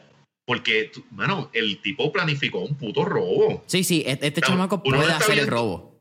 Ajá. Entonces, él eso, eso no es tú no te lo inventas, tú tienes que ir, ok, esa es la casa donde imprimen papel allá. Tienes que ir a ver, a tomar anotaciones, para ver cómo funciona todo, para comprender el sistema, para luego hacer la historia. O sea, es, e, un ah, yo, yo cuando vi eso, yo dije, coño, este tipo está cabrón.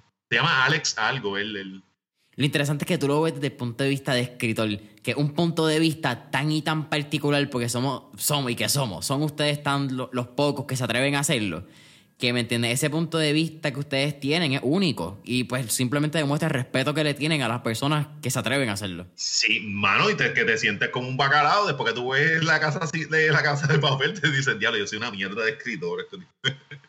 está brutal, está brutal. oye, eh, ¿cuántos, años tendrá él, verdad? Tú sabes que también lo dicen que con los escritores mientras, después de cierta edad que le meten. ¿En serio? No me ni sabía. cuando cuando usualmente es de para allá después de 40, que verdad que ellos que, que revientan, no sé qué verde hacer. Sí, creo que Pablo Coelho incluso también fue uno de esos tipos que despegó bien viejo. JK, JK, toda esta, esta, gente también.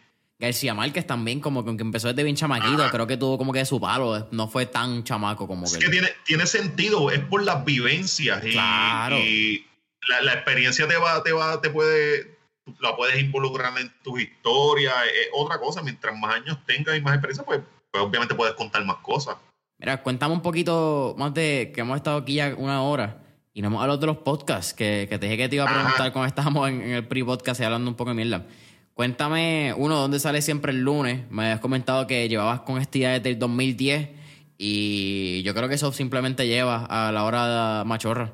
Ajá, ajá, pues, mano, pues, pues en 2018, yo siempre hablaba con Marisol, de que Marisol mi esposa, de que de, hablábamos mucho en el balcón donde vivíamos.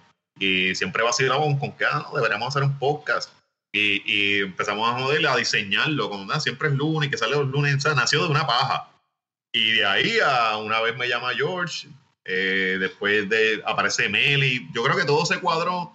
Tú sabes, hermano, cuando pasa todo, que uno dice, diablo, como por magia. Ajá. como que apareció este, me dio esto, y yo tengo esta, o sea, todo se cuadro ahí, estuvimos un par de meses, como dos meses, un mes y algo hablando, y empezamos como unos locos, ¿sabes? Empezamos como con, bueno, ya teníamos los temas, más nada, ni teníamos ni intro, y de ahí para de ahí pues pues de poco a poco nos fuimos ajustando mano y, y, ya llevamos dos años y pico vamos para tres años ahora de eh, fue fue yo creo que, que la chulería de, de, siempre es lunes es que se transmitió lo que yo creía al principio que era que era un grupo de amigos hablando aquí no habían pretensiones entonces que tú buscabas otros podcasts antes y todo el mundo era bien experto en algo todos eran expertos todo era esta cosa este Chente estaba haciendo entrevistas eh, que era como que no vamos a hacer entrevista porque ya hay alguien para eso. Era una conversación de pana, sin ninguna pretensión. Unos panas dándose una cerveza. Y, mano, la, el feedback de la, la gente lo entendió súper rápido. La gente lo entendió súper rápido y, y, hicieron un bonding bien temprano porque a, nosotros nos dicen, es como estar hablando con los panas. sobre la misión de nosotros la logramos. Si ustedes lograron transmitir la energía que había en la sala. Sí al que eso es bien interesante porque tienes que tener cierto tono y tienes que tener cierta dinámica pasando para tú poder transmitir esas vibras. Mano, y, y, que, y que cuando Sol y yo estábamos diseñándolo, era, todos nosotros somos diferentes. Y eso yo era lo que yo quería también. O Marisol es una persona acá, yo soy otra, Meli y George son distintos. Aquí nadie se parece y es, es como los panas. Tú tienes panas y dices, diablo, estoy en este corillo y todo el mundo es bien distinto. Y, y, que, y que a pesar de las diferencias, pues conviven y les va cabrón, ¿no? la pasan cabrón. Sí, porque las peleas no son de, de principio. Las peleas pueden ser pendejas, ¿me entiendes? De temas que cada uno de esas tenga, pero en el core es el que lo que importa, ¿verdad? Porque las diferencias más cabronas y las peleas pueden ser cuando vamos a los principios, que nuestros principios son diferentes. Siempre y cuando se está en línea, fuck it. Sí, ¿no? Y por, ejemplo, me han dicho, ah, mira, no, que se enfocan con George. No, que es que yo, yo necesito que George esté ahí porque George habla de un corillo que yo no, yo no estoy de acuerdo con el corillo. Está bien, pero esa voz tiene que estar. Claro. Entonces, pues, no, es, que yo voy a diseñar algo para que todo el mundo piense como yo. O sea, yo voy a diseñar algo para que la gente se, se identifique con cada alguien. Hay gente que se va a identificar conmigo, hay gente que se va a identificar con George, otros con Mary, otros con Sol. That's it. O sea, que, que, que, a la misma vez yo creo que hasta expande, porque tú dices, ah, me cae medio mal este, pero este siempre, o sea, le, dice un chiste que lo mata, o sea, e, esa cosa pues, pues, pues se logró. Laura Machorra fue otra historia, porque Laura Machorra yo te lo dije, que, que, vino cuando yo pierdo el trabajo allá en Metro, eh, yo dije, pues yo no me voy a quedar dado. Y vamos, esta gente, esta gente me costó un trabajo, pero no es que me van a callar y empecé a hablar con Sol y dije, vamos a buscar, vamos a pensar en tres chamacos. Empezamos con dos chamacos que, que se, se, atrevan a irse a todas. Y ahí empezamos a brainstormear y de momento yo dije un moderador y ahí Chicho y dije, les tiré y dije, vamos a hacerlo. Vamos a hacer, nosotros el primero que le hicimos era como que vamos a hacer esto jodiendo. No había ninguna pretensión. Se acabó el podcast ese día, la pasamos bien cabrón y yo les dije, bueno muchachos, ¿y cuándo es el próximo? todo el mundo se miró ahí, era como que, bueno, dale. Y ahí empezamos. O sea, eh, cuando, cuando la gente a veces me pregunta, no, ¿cómo yo empiezo un podcast? ¿Cómo yo hago? Empezando. O sea, no busques hacer las cosas perfectas desde, desde la primera vez porque eso no pasa. O sea, si tú quieres ser un jugador de baloncesto, el primer día que tú llegas a la cancha no vas a donkear, no vas a ser LeBron, no vas a ser Kobe. Usted tiene que joderse poco a poco y así es que se empiezan las cosas y coño, y nos ha ido bastante bien. De verdad que, que nos ha ido bastante bien y, yo agradezco un montón el que la recepción de la gente, el feedback de, de, que entienda lo que uno hace. ¿Tú escuchas tu, eh, tu episodio? ¿No? ¿Tú has escuchado el primer episodio otra vez? El, siempre lo escucho, el primero no me atrevo. Cabrón, yo traté de hacerlo. Mm, y no, no me atrevo. Desde el intro. Ahora es bien diferente. Mira, este es el episodio, creo que es el 105, si no me equivoco. Y y si yo escuché primero, la, simplemente ni me reconozco. Como que honestamente no reconozco la voz, reconozco, pues, y, está cabrón porque tú te acuerdas del feeling, tú sabes el momento, tú sabes cómo estaba esa primera vez. Pero it's a weird thing, man. Eh, es bien raro. Sí, sí, pero, pero es nítido también, porque ves cuánto has mejorado. Cierto. Y también yo creo que te das a respetar algo que la gente en redes sociales no entiende, que es que tú dices ciertas cosas basadas en un tiempo y espacio del momento. Claro. Y entonces Exacto. cuando estamos hablando, la gente quiere, que, que a mí me la explota cuando la gente borra fotos en Instagram, porque es que no, no, ya no me gusta, no me gustaba cómo estaba en ese tiempo. Es como, cabrón, ¿y qué va a hacer? ¿Va a borrarlo de tu vida? Como que no puede. Exacto. Y entonces el ajá. podcast te da una flexibilidad para tú decir cualquier estupidez que digas en el momento. Y entonces tú te haces responsable de eso. Claro, porque lo estás diciendo tú. Aquí no te pueden decir, no, eh, cabrón, los otros días yo vi un- una, un- una controversia que estaba pasando con unos nenes de ciertos colegios aquí en, en Puerto Rico. Menores de edad, por eso no quiero decir ni colegios ni nada. Sí. Pero que Sí, los sí. papás empezaron a decir que había sido que le habían robado el teléfono al nene. Y que esas personas que le habían robado el teléfono habían sido quienes habían puesto ciertos argumentos machistas, sexistas y bastante controversial políticamente. Eh, y el Sí. chamaco lo puso en Instagram, en Facebook, en Twitter, en Instagram. Y los papás dijeron en Snapchat. Y los papás, no, no, es que hackearon el teléfono del chamaco. Y yo, Sí, pero papi, estos tipos son tremendos hackers. Como que cabrón, dame el número, ¿me entiendes? Los contratamos y que nos arreglen todos los problemas del gobierno, ¿me entiendes? No me jodas aquí. Sí, sí. Pero el podcast te da esa flexibilidad de que te tienes que ser responsable, pero también te da una libertad y confianza de saber que de aquí a tres meses tu opinión puede cambiar Claro. y that's it, no hay ningún problema, No, a, a simplemente veces, a veces te atacan por eso. Hay veces que atacan, te atacan por eso y es como que, pero, pero es que eh, eh, lo- los seres humanos siempre vamos a estar a veces en contradicción. De hecho, yo soy fiel creyente de que la gente que no se contradice con el tiempo es que no ha madurado. De no acuerdo, ha de acuerdo. Oye, yo, yo he dicho que no hay cosa más triste que un, pasa un año de pandemia y que hay gente que tú todavía la miras y es como que, ah, cabrón, sigue siendo el mismo el año pasado. Exacto. cabrón, eso es bien triste, perdón. Exacto, mano, exacto. Y, y tú vas por la vida y sigues cambiando y sigues aprendiendo y cosas que aprendes que te das cuenta que eran erróneas las vas soltando. Eh, Pero qué cojones que entonces cuando de momento miramos para atrás y dice, diablo, es que yo he cambiado y como que ya mis panas no son los mismos, como que nos culpamos a nosotros, como si fuese un error que, no, que está mal evolucionar, cuando naturalmente los, el ser humano está hecho para ser un ser cambiante constantemente y que está en Ajá, evolución, ¿me claro. entiendes? Logro, de igual con las parejas. Mira, mira si la gente, la gente tiene una obsesión con el final feliz en las parejas. Yo siempre le digo a mi, le digo a mi pareja, ¿verdad? Que el amor es libertad. Yo lo voy a dar todo hoy, pero yo no sé si en dos meses, yo no sé si, si mi mente cambia, si entro en, en una desfase, si me da algo que me busco una chilla o ella se enamora de otra persona. Y pues hasta ahí llegó la relación. ¿verdad? Entonces, yo lo intento dar todo hoy porque yo no sé si dure dos años, diez años, veinte años, una semana, yo no sé. O sea, yo lo voy a dar todo y si, y si no, no, no, no subestimo, no, no creo que el, el- el futuro ya lo tengo gano. No, no es así. Entonces, la gente tú los ves que, que toman las relaciones loco y es como que pues me casé, logré esto y ya. Y ya la relación se quedó ahí. Sea, ya, es mío por siempre. Entonces, cuando la gente se deja, dice, ah, después que yo hice tanta cosa, me dejó. Es que uno cambia. O sea, uno cambia, uno lo voy a dar todo y porque yo no sé si en cinco años yo te ame. ¿Me entiendes? Porque puedo cambiar. Porque así somos. Nosotros todo el, todo el tiempo estamos cambiando. Si, lo, si, lo, si uno mismo, pues, lo que hablamos ahorita de, de, de, de los memories, veo los memories y era como que, diablo, qué mierda es esto. O sea, que- que- o sea, eh, que lo, te- lo tenemos hasta allá físico y, lo- y- y todavía no lo aceptamos, que estamos constantemente cambiando. Eh, ¿Cuántos episodios ustedes llevan ya en el podcast?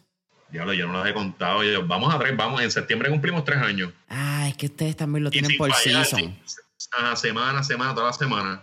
Una a la semana. Ujú.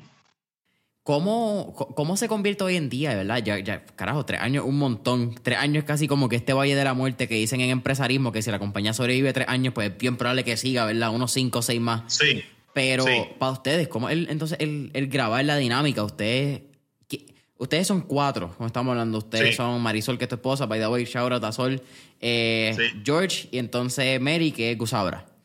Sí. Cada uno tiene un rol en el equipo, cada uno sabe lo que van a hacer. Ustedes están jodiendo con los temas ya y hacen como que el pre-podcast. Ustedes como que, papi, prende cámara y vamos a hablar mierda. No, nosotros, yo escojo los temas, yo voy buscando los temas de la semana, los vamos, Marisol después los organiza. Eh, parece, parece un de, somos un desastre, pero es un desastre bastante organizado. Es que to- O sea, nadie, nadie piensa en la organización, la gente ve el resultado. Pero me entiendes, la gente piensa que hacer un podcast es fácil también. Como que dale, vamos a aprender y hay micrófono, lo que estamos hablando de las cámaras, el que poncha, editar, como que. Ajá, claro, ¿no? Entonces dicen, se, se creen que es bien fácil y habla 25 minutos ahí corrido de algo, a ver si, a ver cuánto tiempo la gente te, te aguanta. O sea, tienes que ir con algo que vayas a decir, porque tú puedes ser el mejor improvisador del mundo, pero si no hay tema y no hay una estructura, se fue a pique, vas a, vas a charrear. O sea, no, no, parece un desastre, volvemos, parece que todo es, locura, pero hay, una, hay algo organizado ahí. De hecho, eh, eh, eso es algo que también se la aconsejamos, le aconsejamos los que vayan a hacer cosas, que, que, que, vayan con la estructura definida de lo que quieren hacer. Porque, porque, por ejemplo, yo toco los temas de la semana en Siempre es lunes y toco los temas de la semana en la hora machorra, pero no los toco de la misma forma. La hora machorra es, olvídate, no, no, ni, ni, explicamos los temas, ahí es chiste, ahí es más humor, es decir, cosas al garo. La, en Siempre es lunes a veces damos nuestra opinión más seria de, de, de asuntos más importantes y todo. Oye, hablando acá también, estuve viendo que, que tiene, hay Patreon de ambos, ¿verdad? De tanto Siempre el lunes como de Hora Machorra. Eh, tira la pauta antes de eso. Pauta Patreon slash, ¿qué es lo que pueden conseguir siempre el lunes? Y Hora Machorra también. Pues Patreon, Patreon es una plataforma para, para creativos, ¿verdad? Donde la gente está apoyando a estos creativos. Y, ¿Cómo tú lo describes? Porque yo tengo una oración para Patreon, ¿sí? Yo lo escribo como el OnlyFans de creativos. El, algo así, algo así. Recuerden que nosotros queremos hacer contenido, ¿verdad? Y, y pero esto toma tiempo y, hay unos gastos que se involucran y todo este tipo de cosas. Entonces, pues es súper nítido porque, mira, la realidad, ahora mismo vender un podcast está, es difícil. Es difícil porque todavía las agencias, hay unos dinosaurios allá adentro en las agencias de publicidad que todavía quieren comparar los podcasts con un programa de radio y no son la misma cosa. O sea, no son la misma cosa. Entonces, el, el, el, que uno quiere vivir de eso, ¿verdad? Y, tener un par de anuncios y toda la cosa, pero es difícil. Entonces, es una plataforma para, ayudar a, los creativos a que puedan seguir empujando su proyecto.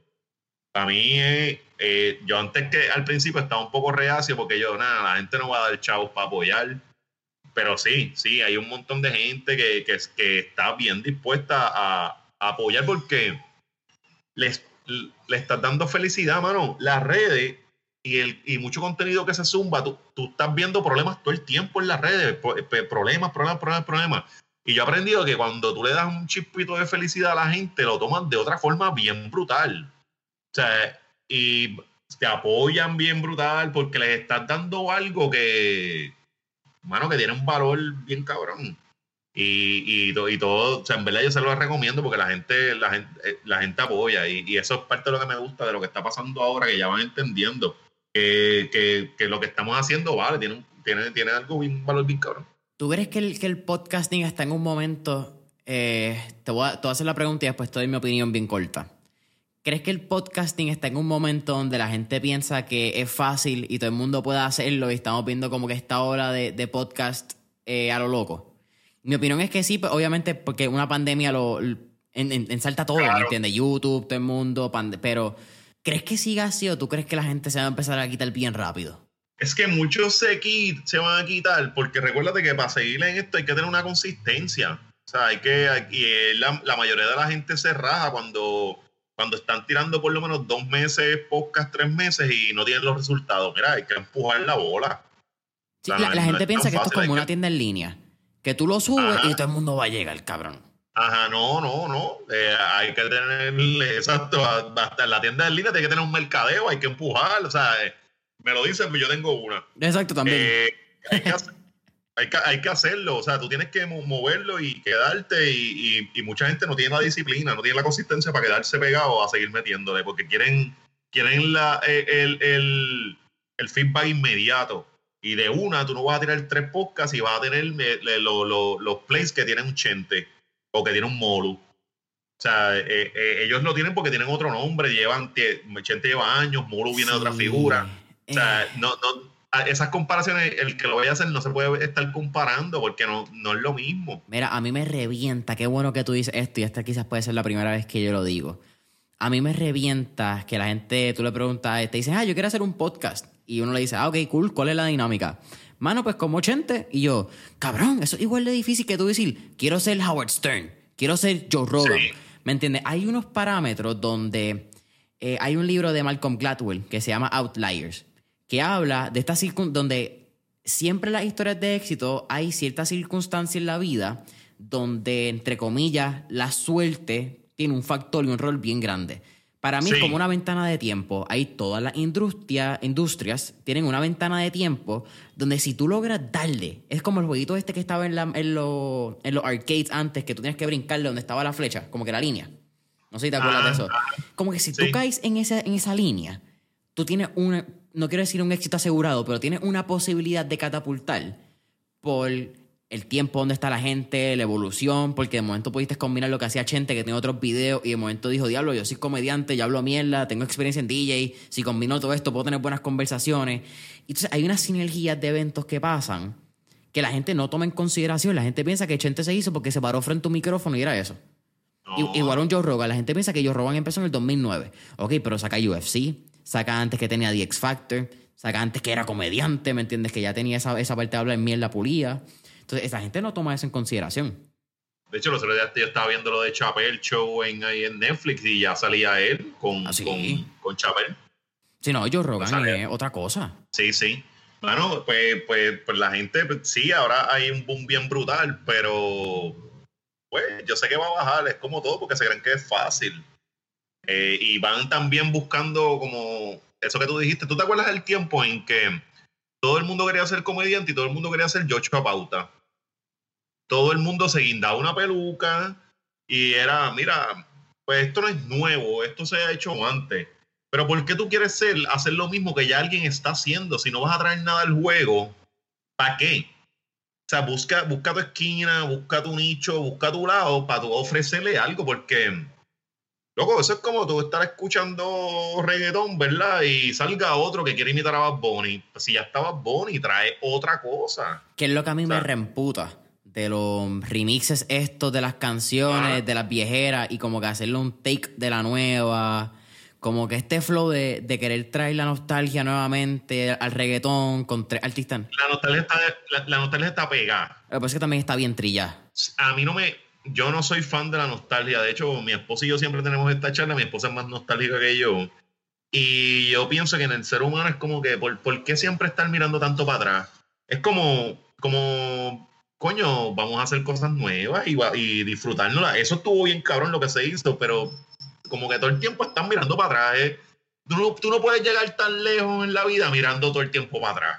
O sea, no, no hay, no sé, no, Yo, yo creo que eso es lo lindo del. Mira, yo tengo, yo tengo un tatuaje que, que dice Carpe Diem, súper cliché.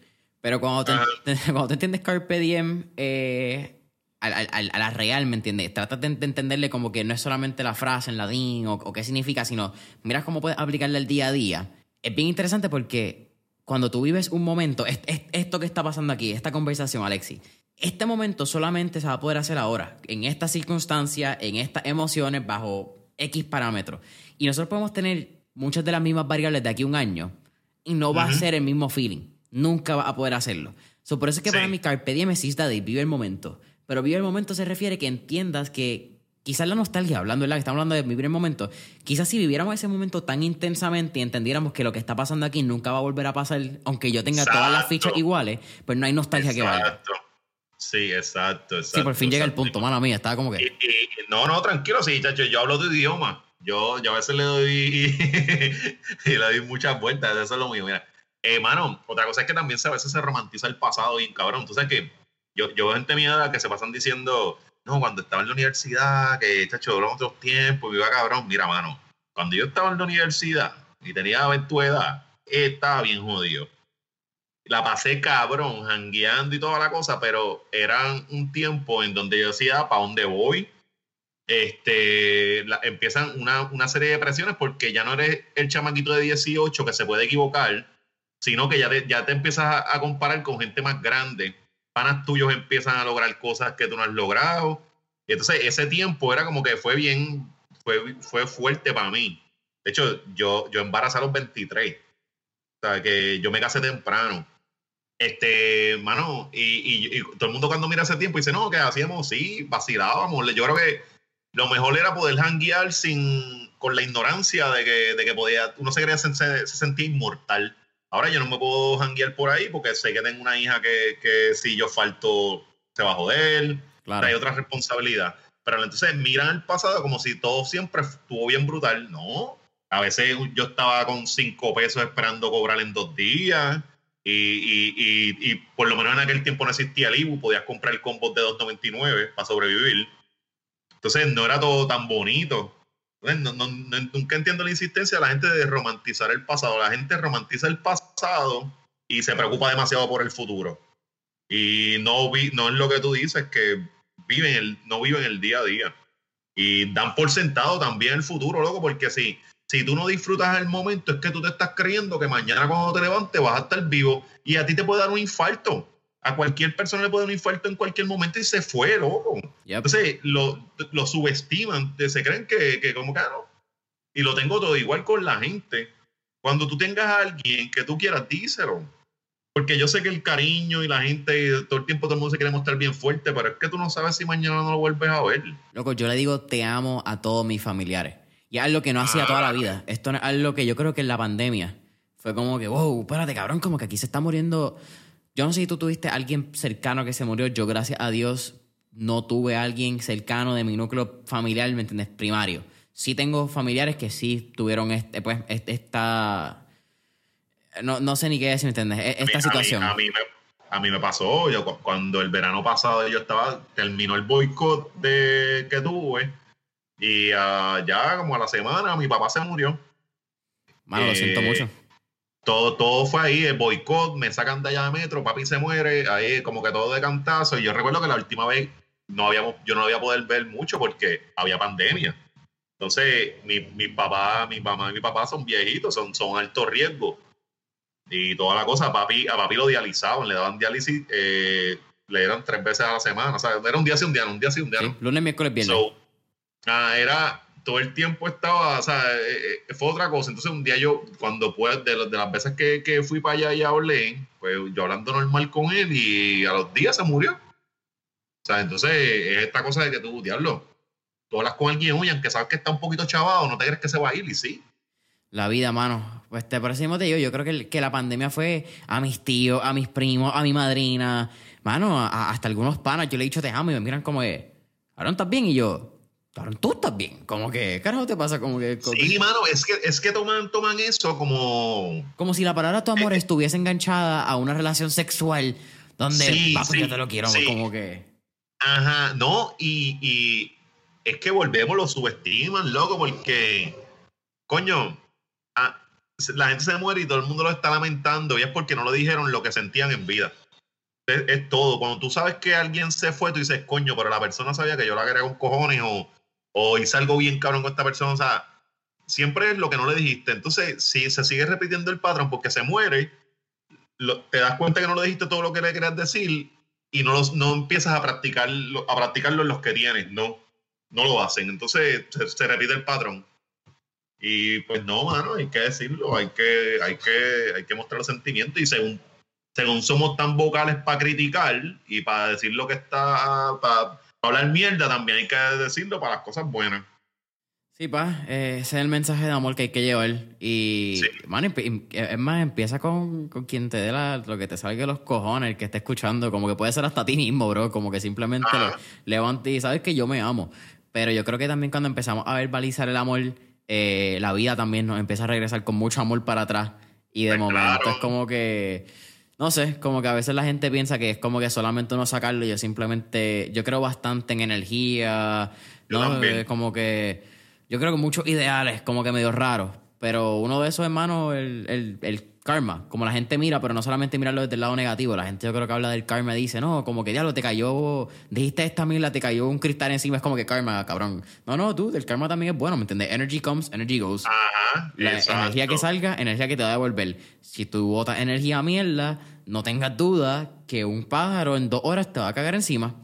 Pero entonces. Si tú estás constantemente botando energía mierda, no esperes que los demás se sientan cómodos alrededor tuyo. Exacto. O sea, tan sencillo. Es como que tú quieres que, que pues tienes que tener buena vibra y ser cool y toda la cosa, y la gente se te va a acercar. Eh, eh, sencillo. Es bastante sencillo. sí, cabrón. Es bien fácil. Mira, bro, ha sido un placer tenerte mentores en línea. Siempre al final hacemos cuatro preguntas. Eh, siempre digo que son un poco más relax, simplemente estas son preguntas más rápidas. Y la primera puede ser hasta súper interesante porque lo hablamos un poquito. Si pudiéramos montarnos en este trip Back to the Future y estar en un DeLorean, ¿A qué época, década o periodo histórico te gustaría ir y por qué?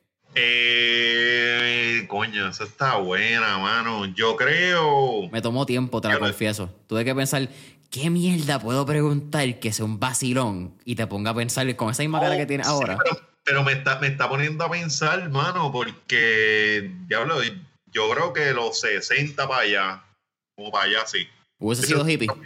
Sí, es que había muchos cambios sociales, bien brutal. Cuando tú buscas un montón de cosas que ahora se hablan como normales, esa lucha empezó allá. Sí, pa. O sea, fue, fue, fue, de hecho, muchas cosas se dicen de los baby boomers y esos cabrones empezaron un montón de movimientos.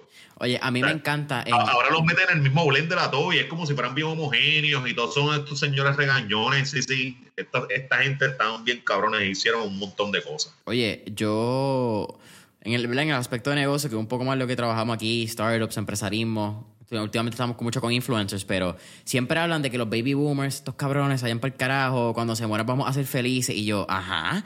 ¿Y quién creó Apple? ¿Y quién creó Microsoft? Microsoft.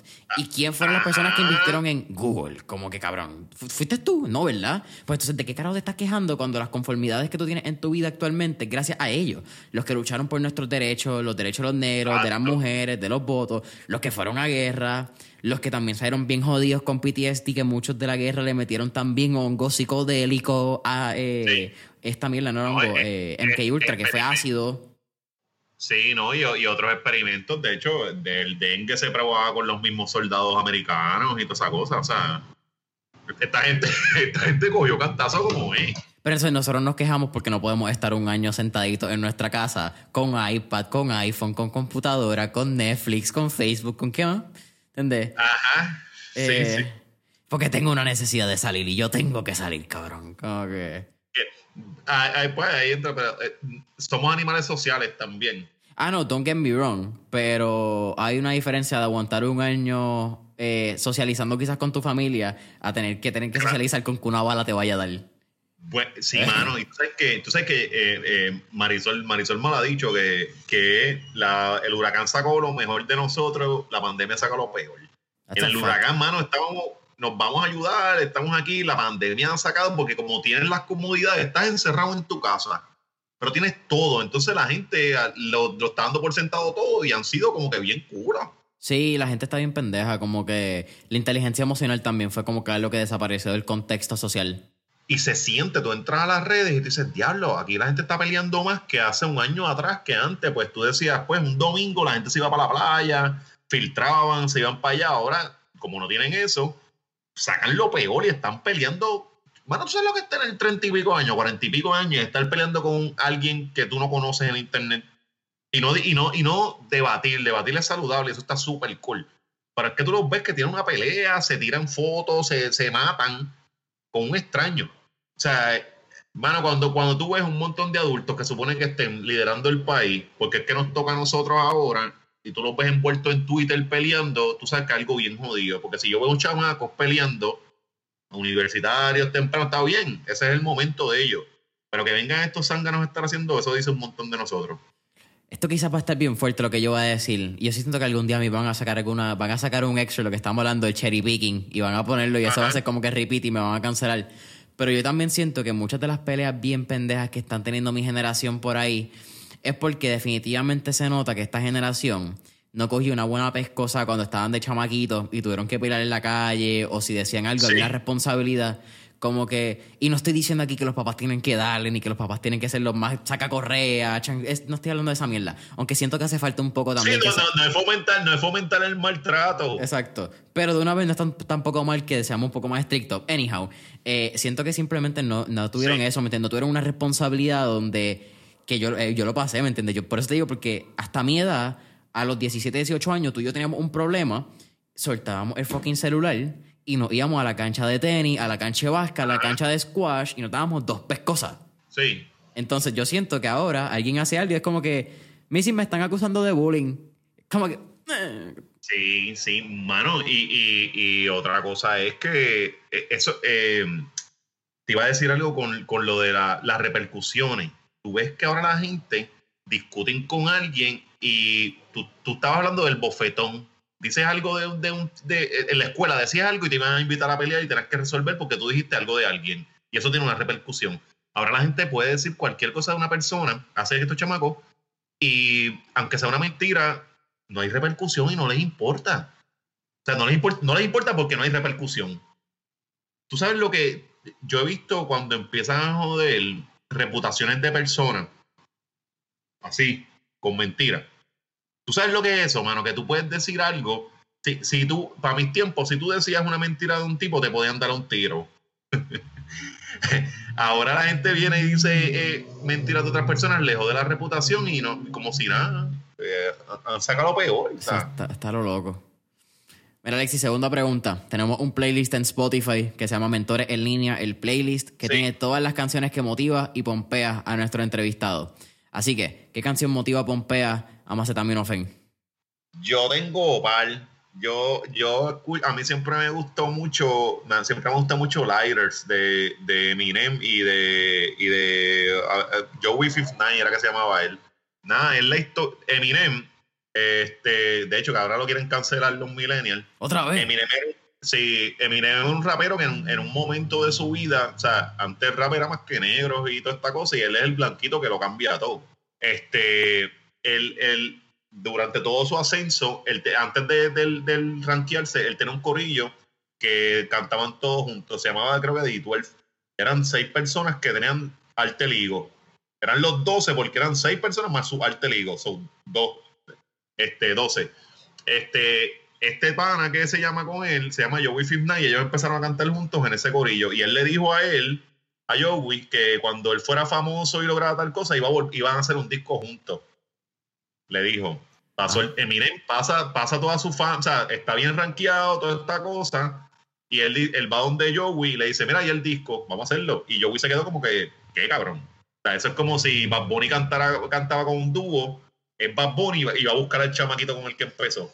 Eso también, hermano, demuestra una calle y un respeto a la palabra que hay, que esta generación tampoco la tiene, papi. Eso, eso. Entonces, en, en esta canción, este, ellos salen hablando de, de, la canción, sale Bruno Mars también. Y, y, yo, y Joey sale, sale, sale narrando como que ahora yo soy el número dos y yo puedo vivir con eso. Y él narra toda la mierda de, de, este cabrón, dándole la palabra para llegar a donde están ahora.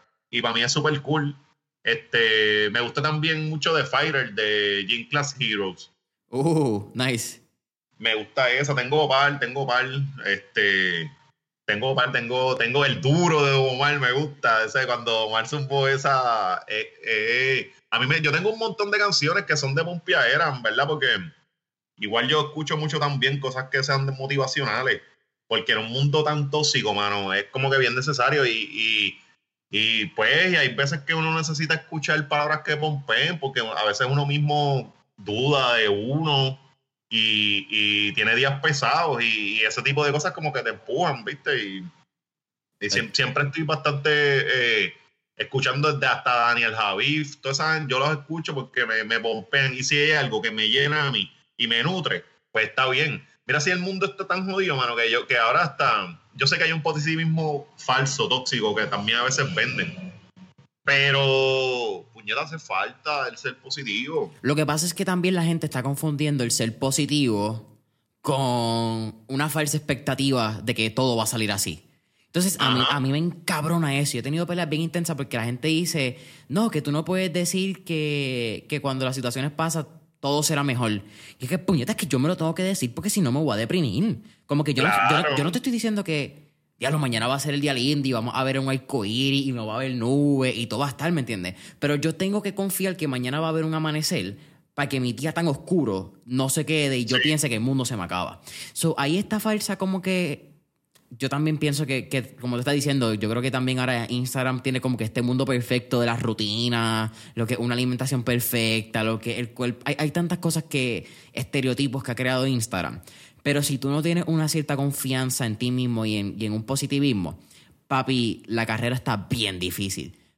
Sí, sí, no, mano. Y, y ¿cómo, ¿cómo tú vas a tomar la vida? ¿Con, con negatividad, con positivismo? O sea yo prefiero tomarla con positivo porque es que si la tomo del otro lado ya está bien amargado. Y, y, uno siendo un amargado, uno no puede bregar ni con uno mismo. Papi, te levantas por la mañana y... y Luego que uno de, yo he tenido Season Dark y los tuve y ya yo, ya yo voy entendiendo de que digo, no, no me puedo quedar, no me puedo quedar pegado aquí. Es como, es como cuando tú ves un pana que, un pana no, alguien, tú ves que tú dices, eh, eh, y tiene algo bien cabrón que tú no tienes y uno tiene unos segundos de envidia y hay que reconocer que está sintiendo envidia para decir, wow, esto es pesado, no sientas esto. O sea, es, es, natural, ¿verdad? Pero uno tiene que aprender a eso para sacarlo del lado. Claro. Mira, yo, eh, yo no, me voy a decir, mía. No, no, que, que no, eso, que yo prefiero vivir con, con, con, más positivismo que lo otro, porque es que ahora los problemas llegan solos. Que, Ya de entrada, de entrada, hay veces que tú te levantas y de momento, ah, mira, se fue la luz, se odió esto, pasó esto, saliste del carro como vacía, o sea, los problemas llegan solos, entonces... Tienes pues, que buscarlo. ajá, ya de entrada tú vas cargado, pues, y mientras más vayas creciendo, no es que la vida se simplifica, al revés, se complica toda la cosa. Entonces, es hasta una forma de, de, vivir más liviano, de que pues, voy a pensar positivo, prefiero pensar más esperanzado que estar dándole casco a lo que jode. Sí, va. Mira, Alexis, tercera pregunta. ¿Qué tres libros les recomendaría a nuestra audiencia? Eh, tres libros, bueno. Obviamente, primero, eh, La Revolución Estadista, disponible ya en todas las plataformas. No, no, no, no, no, no iba a decir de, de los míos. Yo soy, a mí, el Principito. Eh, sería, sería como que el primero. Este, de hecho, lo, lo, tengo, tengo un tatuaje del, Principito. ¿En serio, Amel? Sí, sí. Vacilón. ¿Te lo has leído de adulto? Esto fue alguien, alguien nos recomendó recientemente y estábamos hablando que El Principito uno de esos libros que te dan en la escuela superior, a veces lo dan en intermedia, depende de dónde estés, ¿verdad? Y entonces uno no entiende la profundidad del libro y de Antoine cuando lo estás leyendo porque tú estás leyendo para sacar una fucking nota y tú estás leyendo para entonces como que aprobar la clase y ya. So, de adulto dicen que el take al libro es bien diferente. Sí, sí. Este, no, y termina, termina triste. Pasa que las lecciones que te va. El final es triste. Las lecciones del libro es que están bien cabronas. Y son simples, mano. Son bien sencillas que tú haces como que diablo. Eh, eh, ver, ver, la vida desde el punto de vista tan dulce, ¿verdad? Y tan ingenuo y tan simple, desde los cascos casi de un niño, mano. Y tú dices, los nenes son felices, se maravillan con todo, siempre que están buscando como que algo que los haga felices. Y los adultos no somos así. Este, el, el otro es el mano, el mano, el, el ¿Cómo es que se llama este libro? Que, que, que yo digo es la Biblia de, de, de, esta casa. Este, Sol, ¿cómo es que se llama el, de los chinos? Mira, yo, yo, lo tengo por aquí. Eh, the, eh, Art of War. El arte de la guerra, cabrón. Eh, aplica todo, todo, todo, todo. Es, era un libro de guerra, pero te aplica a, la vida, mano, y a aguantar un montón de veces cuando tú, cuando hay veces que tú vas a a actuar en la vida, actúas bajo las emociones y no debes hacerlo así. Si tú vas a dar pasos importantes en la vida, tienes que pensar las cosas en frío y hay veces que te va a tocar perder y que perder es parte de la guerra.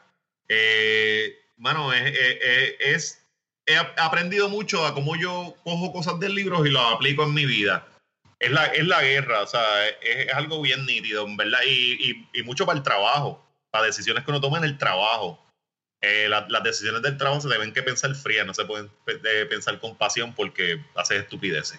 Y yo creo que otro tendrá que decir uno de los libros de Alexis Sebastián, que, que es como que mi, mi, escritor favorito así. Alexis es quien escribe Ciudad Seba, ¿verdad? No, eh, no, eh, Ciudad Seba es un, creo que es un Seba Vive, Seba Vive, que fue de Luis, Luis López Nieve, tremendísima novela, el que, el que eh, esa novela fue una broma literaria. O sea, ese tipo cuando escribió eso, él lo empezó a publicar en un periódico que se llamaba, se llama Claridad. A ver, festival, claro. Y, ajá, y la, condición que él puso era que no lo, no lo pasaran como si fuera un cuento, que lo pasaran como que pues, lo imprimieron ahí y zúmbalo. Nunca por ningún lado decía cuento. La gente se lo empezó a vivir y después el tipo sale con que, mira, esto lo, lo recopiló un libro y todo esto es fake. Y, todavía él decía que la gente le. Eh, él molestó a la izquierda de Puerto Rico.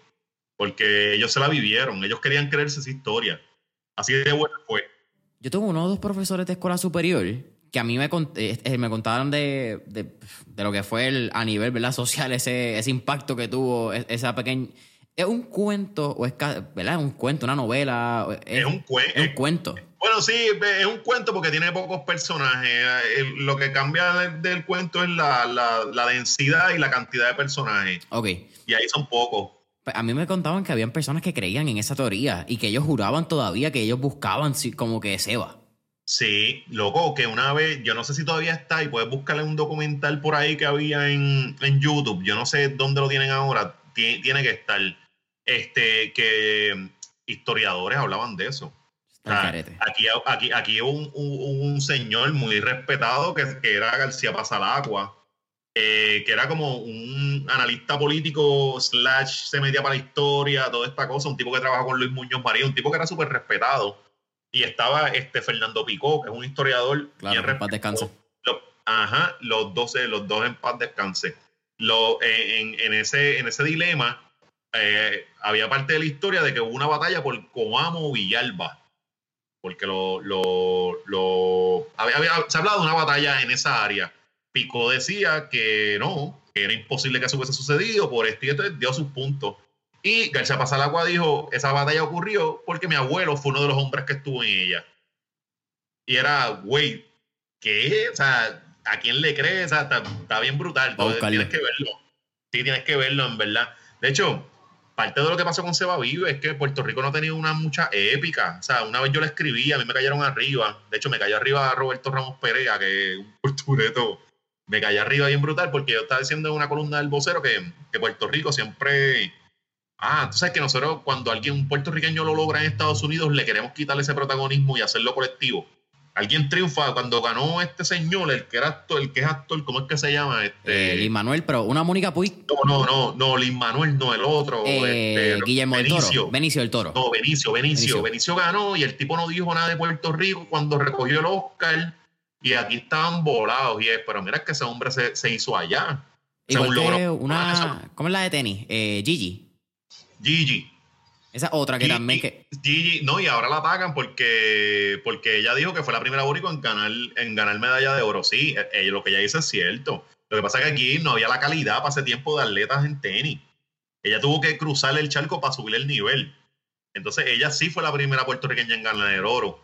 Mónica fue la primera puertorriqueña en ganar oro por Puerto Rico. Exacto. es que, también la gente malinterpreta y es como que lo que yo entiendo que ella dice pero es que si nos vamos a, palabra por palabra, yo fui la primera puertorriqueña que ganó una medalla de oro. Pues, mano, tiene razón. Ajá, ajá. O sea, el hecho de que lo haya hecho por, por competir por allá, porque vamos, y si hubiese competido por México, ¿no era la primera puertorriqueña que lo hacía? Claro que sí. Que esa es la misma historia de Chayen Basayo, que, había, que la había hecho antes natación. Exacto, exacto, exacto. Eh, nos quedamos, mala mía, que, hablamos ahí, un, nos fuimos. Eh, libro, Alexis Javier, Alexis Sebastián, Sebastián. busquen cualquiera de los libros de él. Alexis es mi inspiración, ¿verdad? Y fue como que, como que el, no simplemente siempre me ayudó, mano, y, y, eso yo lo, yo lo aprecio un montón, que, que es otra cosa, mano, que estamos para ayudarnos. Y, y, hay veces que tú ves gente que, que puede ser tu posible competencia y no le das la mano porque, porque puede ser tu competencia. Y Alexis no, no fue esa persona, mano, y eso yo siempre lo voy a, lo voy a apreciar un montón y lo intento hacer siempre con los, con los que van escribiendo y toda la cosa, que, siempre van a tener una mano amiga en mí. ¿Alguno que recomiende?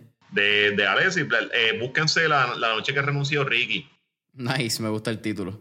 Está súper nítido porque mezcló, mezcló una historia falsa con sucesos reales y, está bien cabrón. Van, van a emocionarse. Tiene historia con, con y cosas que ustedes no sabían. El tipo se, el tipo hace una investigación brutal y, y hasta van a llorar con, con un par de personajes ahí. Alexi, ahora sí, ¿cuál tu última pregunta? ¿Cuál sería un último tip o recomendación que le daría a nuestra audiencia? Pues en este caso no hablamos de un tema súper en particular, pero quizás de podcasting, de... Mano, sabes que de, de seguir tu pasión, que yo creo que es lo más que respete y admiro de ti, bro. Sí, Sí, bueno, eso, mano, que, que busquen sus sueños, que la, que la vida es una y que, nosotros tenemos un montón de gente allá afuera que, tú los ves que están amargados y están bien aborrecidos y es porque están sobreviviendo y no han buscado los sueños y yo sé que eso no es fácil. O sea, yo sé que eso no, es fácil, pero coño, pues yo creo que yo, yo no me podría, yo, yo quiero vivir y llegar a ser viejo y decir, me atreví a buscar lo que lo que quería, aunque no lo, aunque no lo consiga. Porque para mí es mejor intentarlo que quedarme soñando sin, sin ejecutar. Yo prefiero intentarlo y coger el cantazo y aprender que, que quedarme soñando nada más. O sea, que, que, que soñar es una chulería y, y, uno siempre lo hace, pero que la ejecución es bien importante, muy, muy, muy importante y que, y que lo hagan, mano. Cuando, cuando yo, soy viendo eso con mi familia, en verdad, y, y yo quiero que cuando sea viejo, mis hijos busquen sus propios sueños y para que ellos hagan eso, tienen que tener un ejemplo. So, yo no puedo decirle a ellos que busquen sus sueños cuando yo no me atreví a hacerlo por los míos. Yo lo voy a hacer para que ellos también le metan. Boom. Papi, no hay mejor forma de cerrar ese episodio, me encantó. Alexi, ha sido un fucking placer tenerte aquí en Mentores en línea. Cuéntanos redes sociales. Mío, mano. Oye. Eh, pues el placer ha sido mío, la he pasado brutal contigo, mano. Este, las redes sociales de Macetaminofe en todas las redes, tío, Macetaminofe en Facebook. Me bloquearon en, en mi profile personal, pero ya mismo vuelvo en dos semanas. Me, me vuelvo a la libre comunidad. este va el carajo. Eh, Patreon, eh, hora la hora machorra. Y... Patreon, la hora machorra, siempre el lunes. YouTube, la hora machorra, siempre el lunes. Siempre el lunes, todos los lunes, obviamente, la hora machorra, todos los miércoles. Este, también Patreon hacemos capítulos jueves. Bien, estamos todos los días trabajando. Lo importante. Familia Mentores en línea, no olviden darnos follow y like en Instagram y Facebook como Mentores en línea. Eh, subscribe, cinco estrellitas, deja tu review por podcast, follow en Spotify y hasta la próxima. Duro.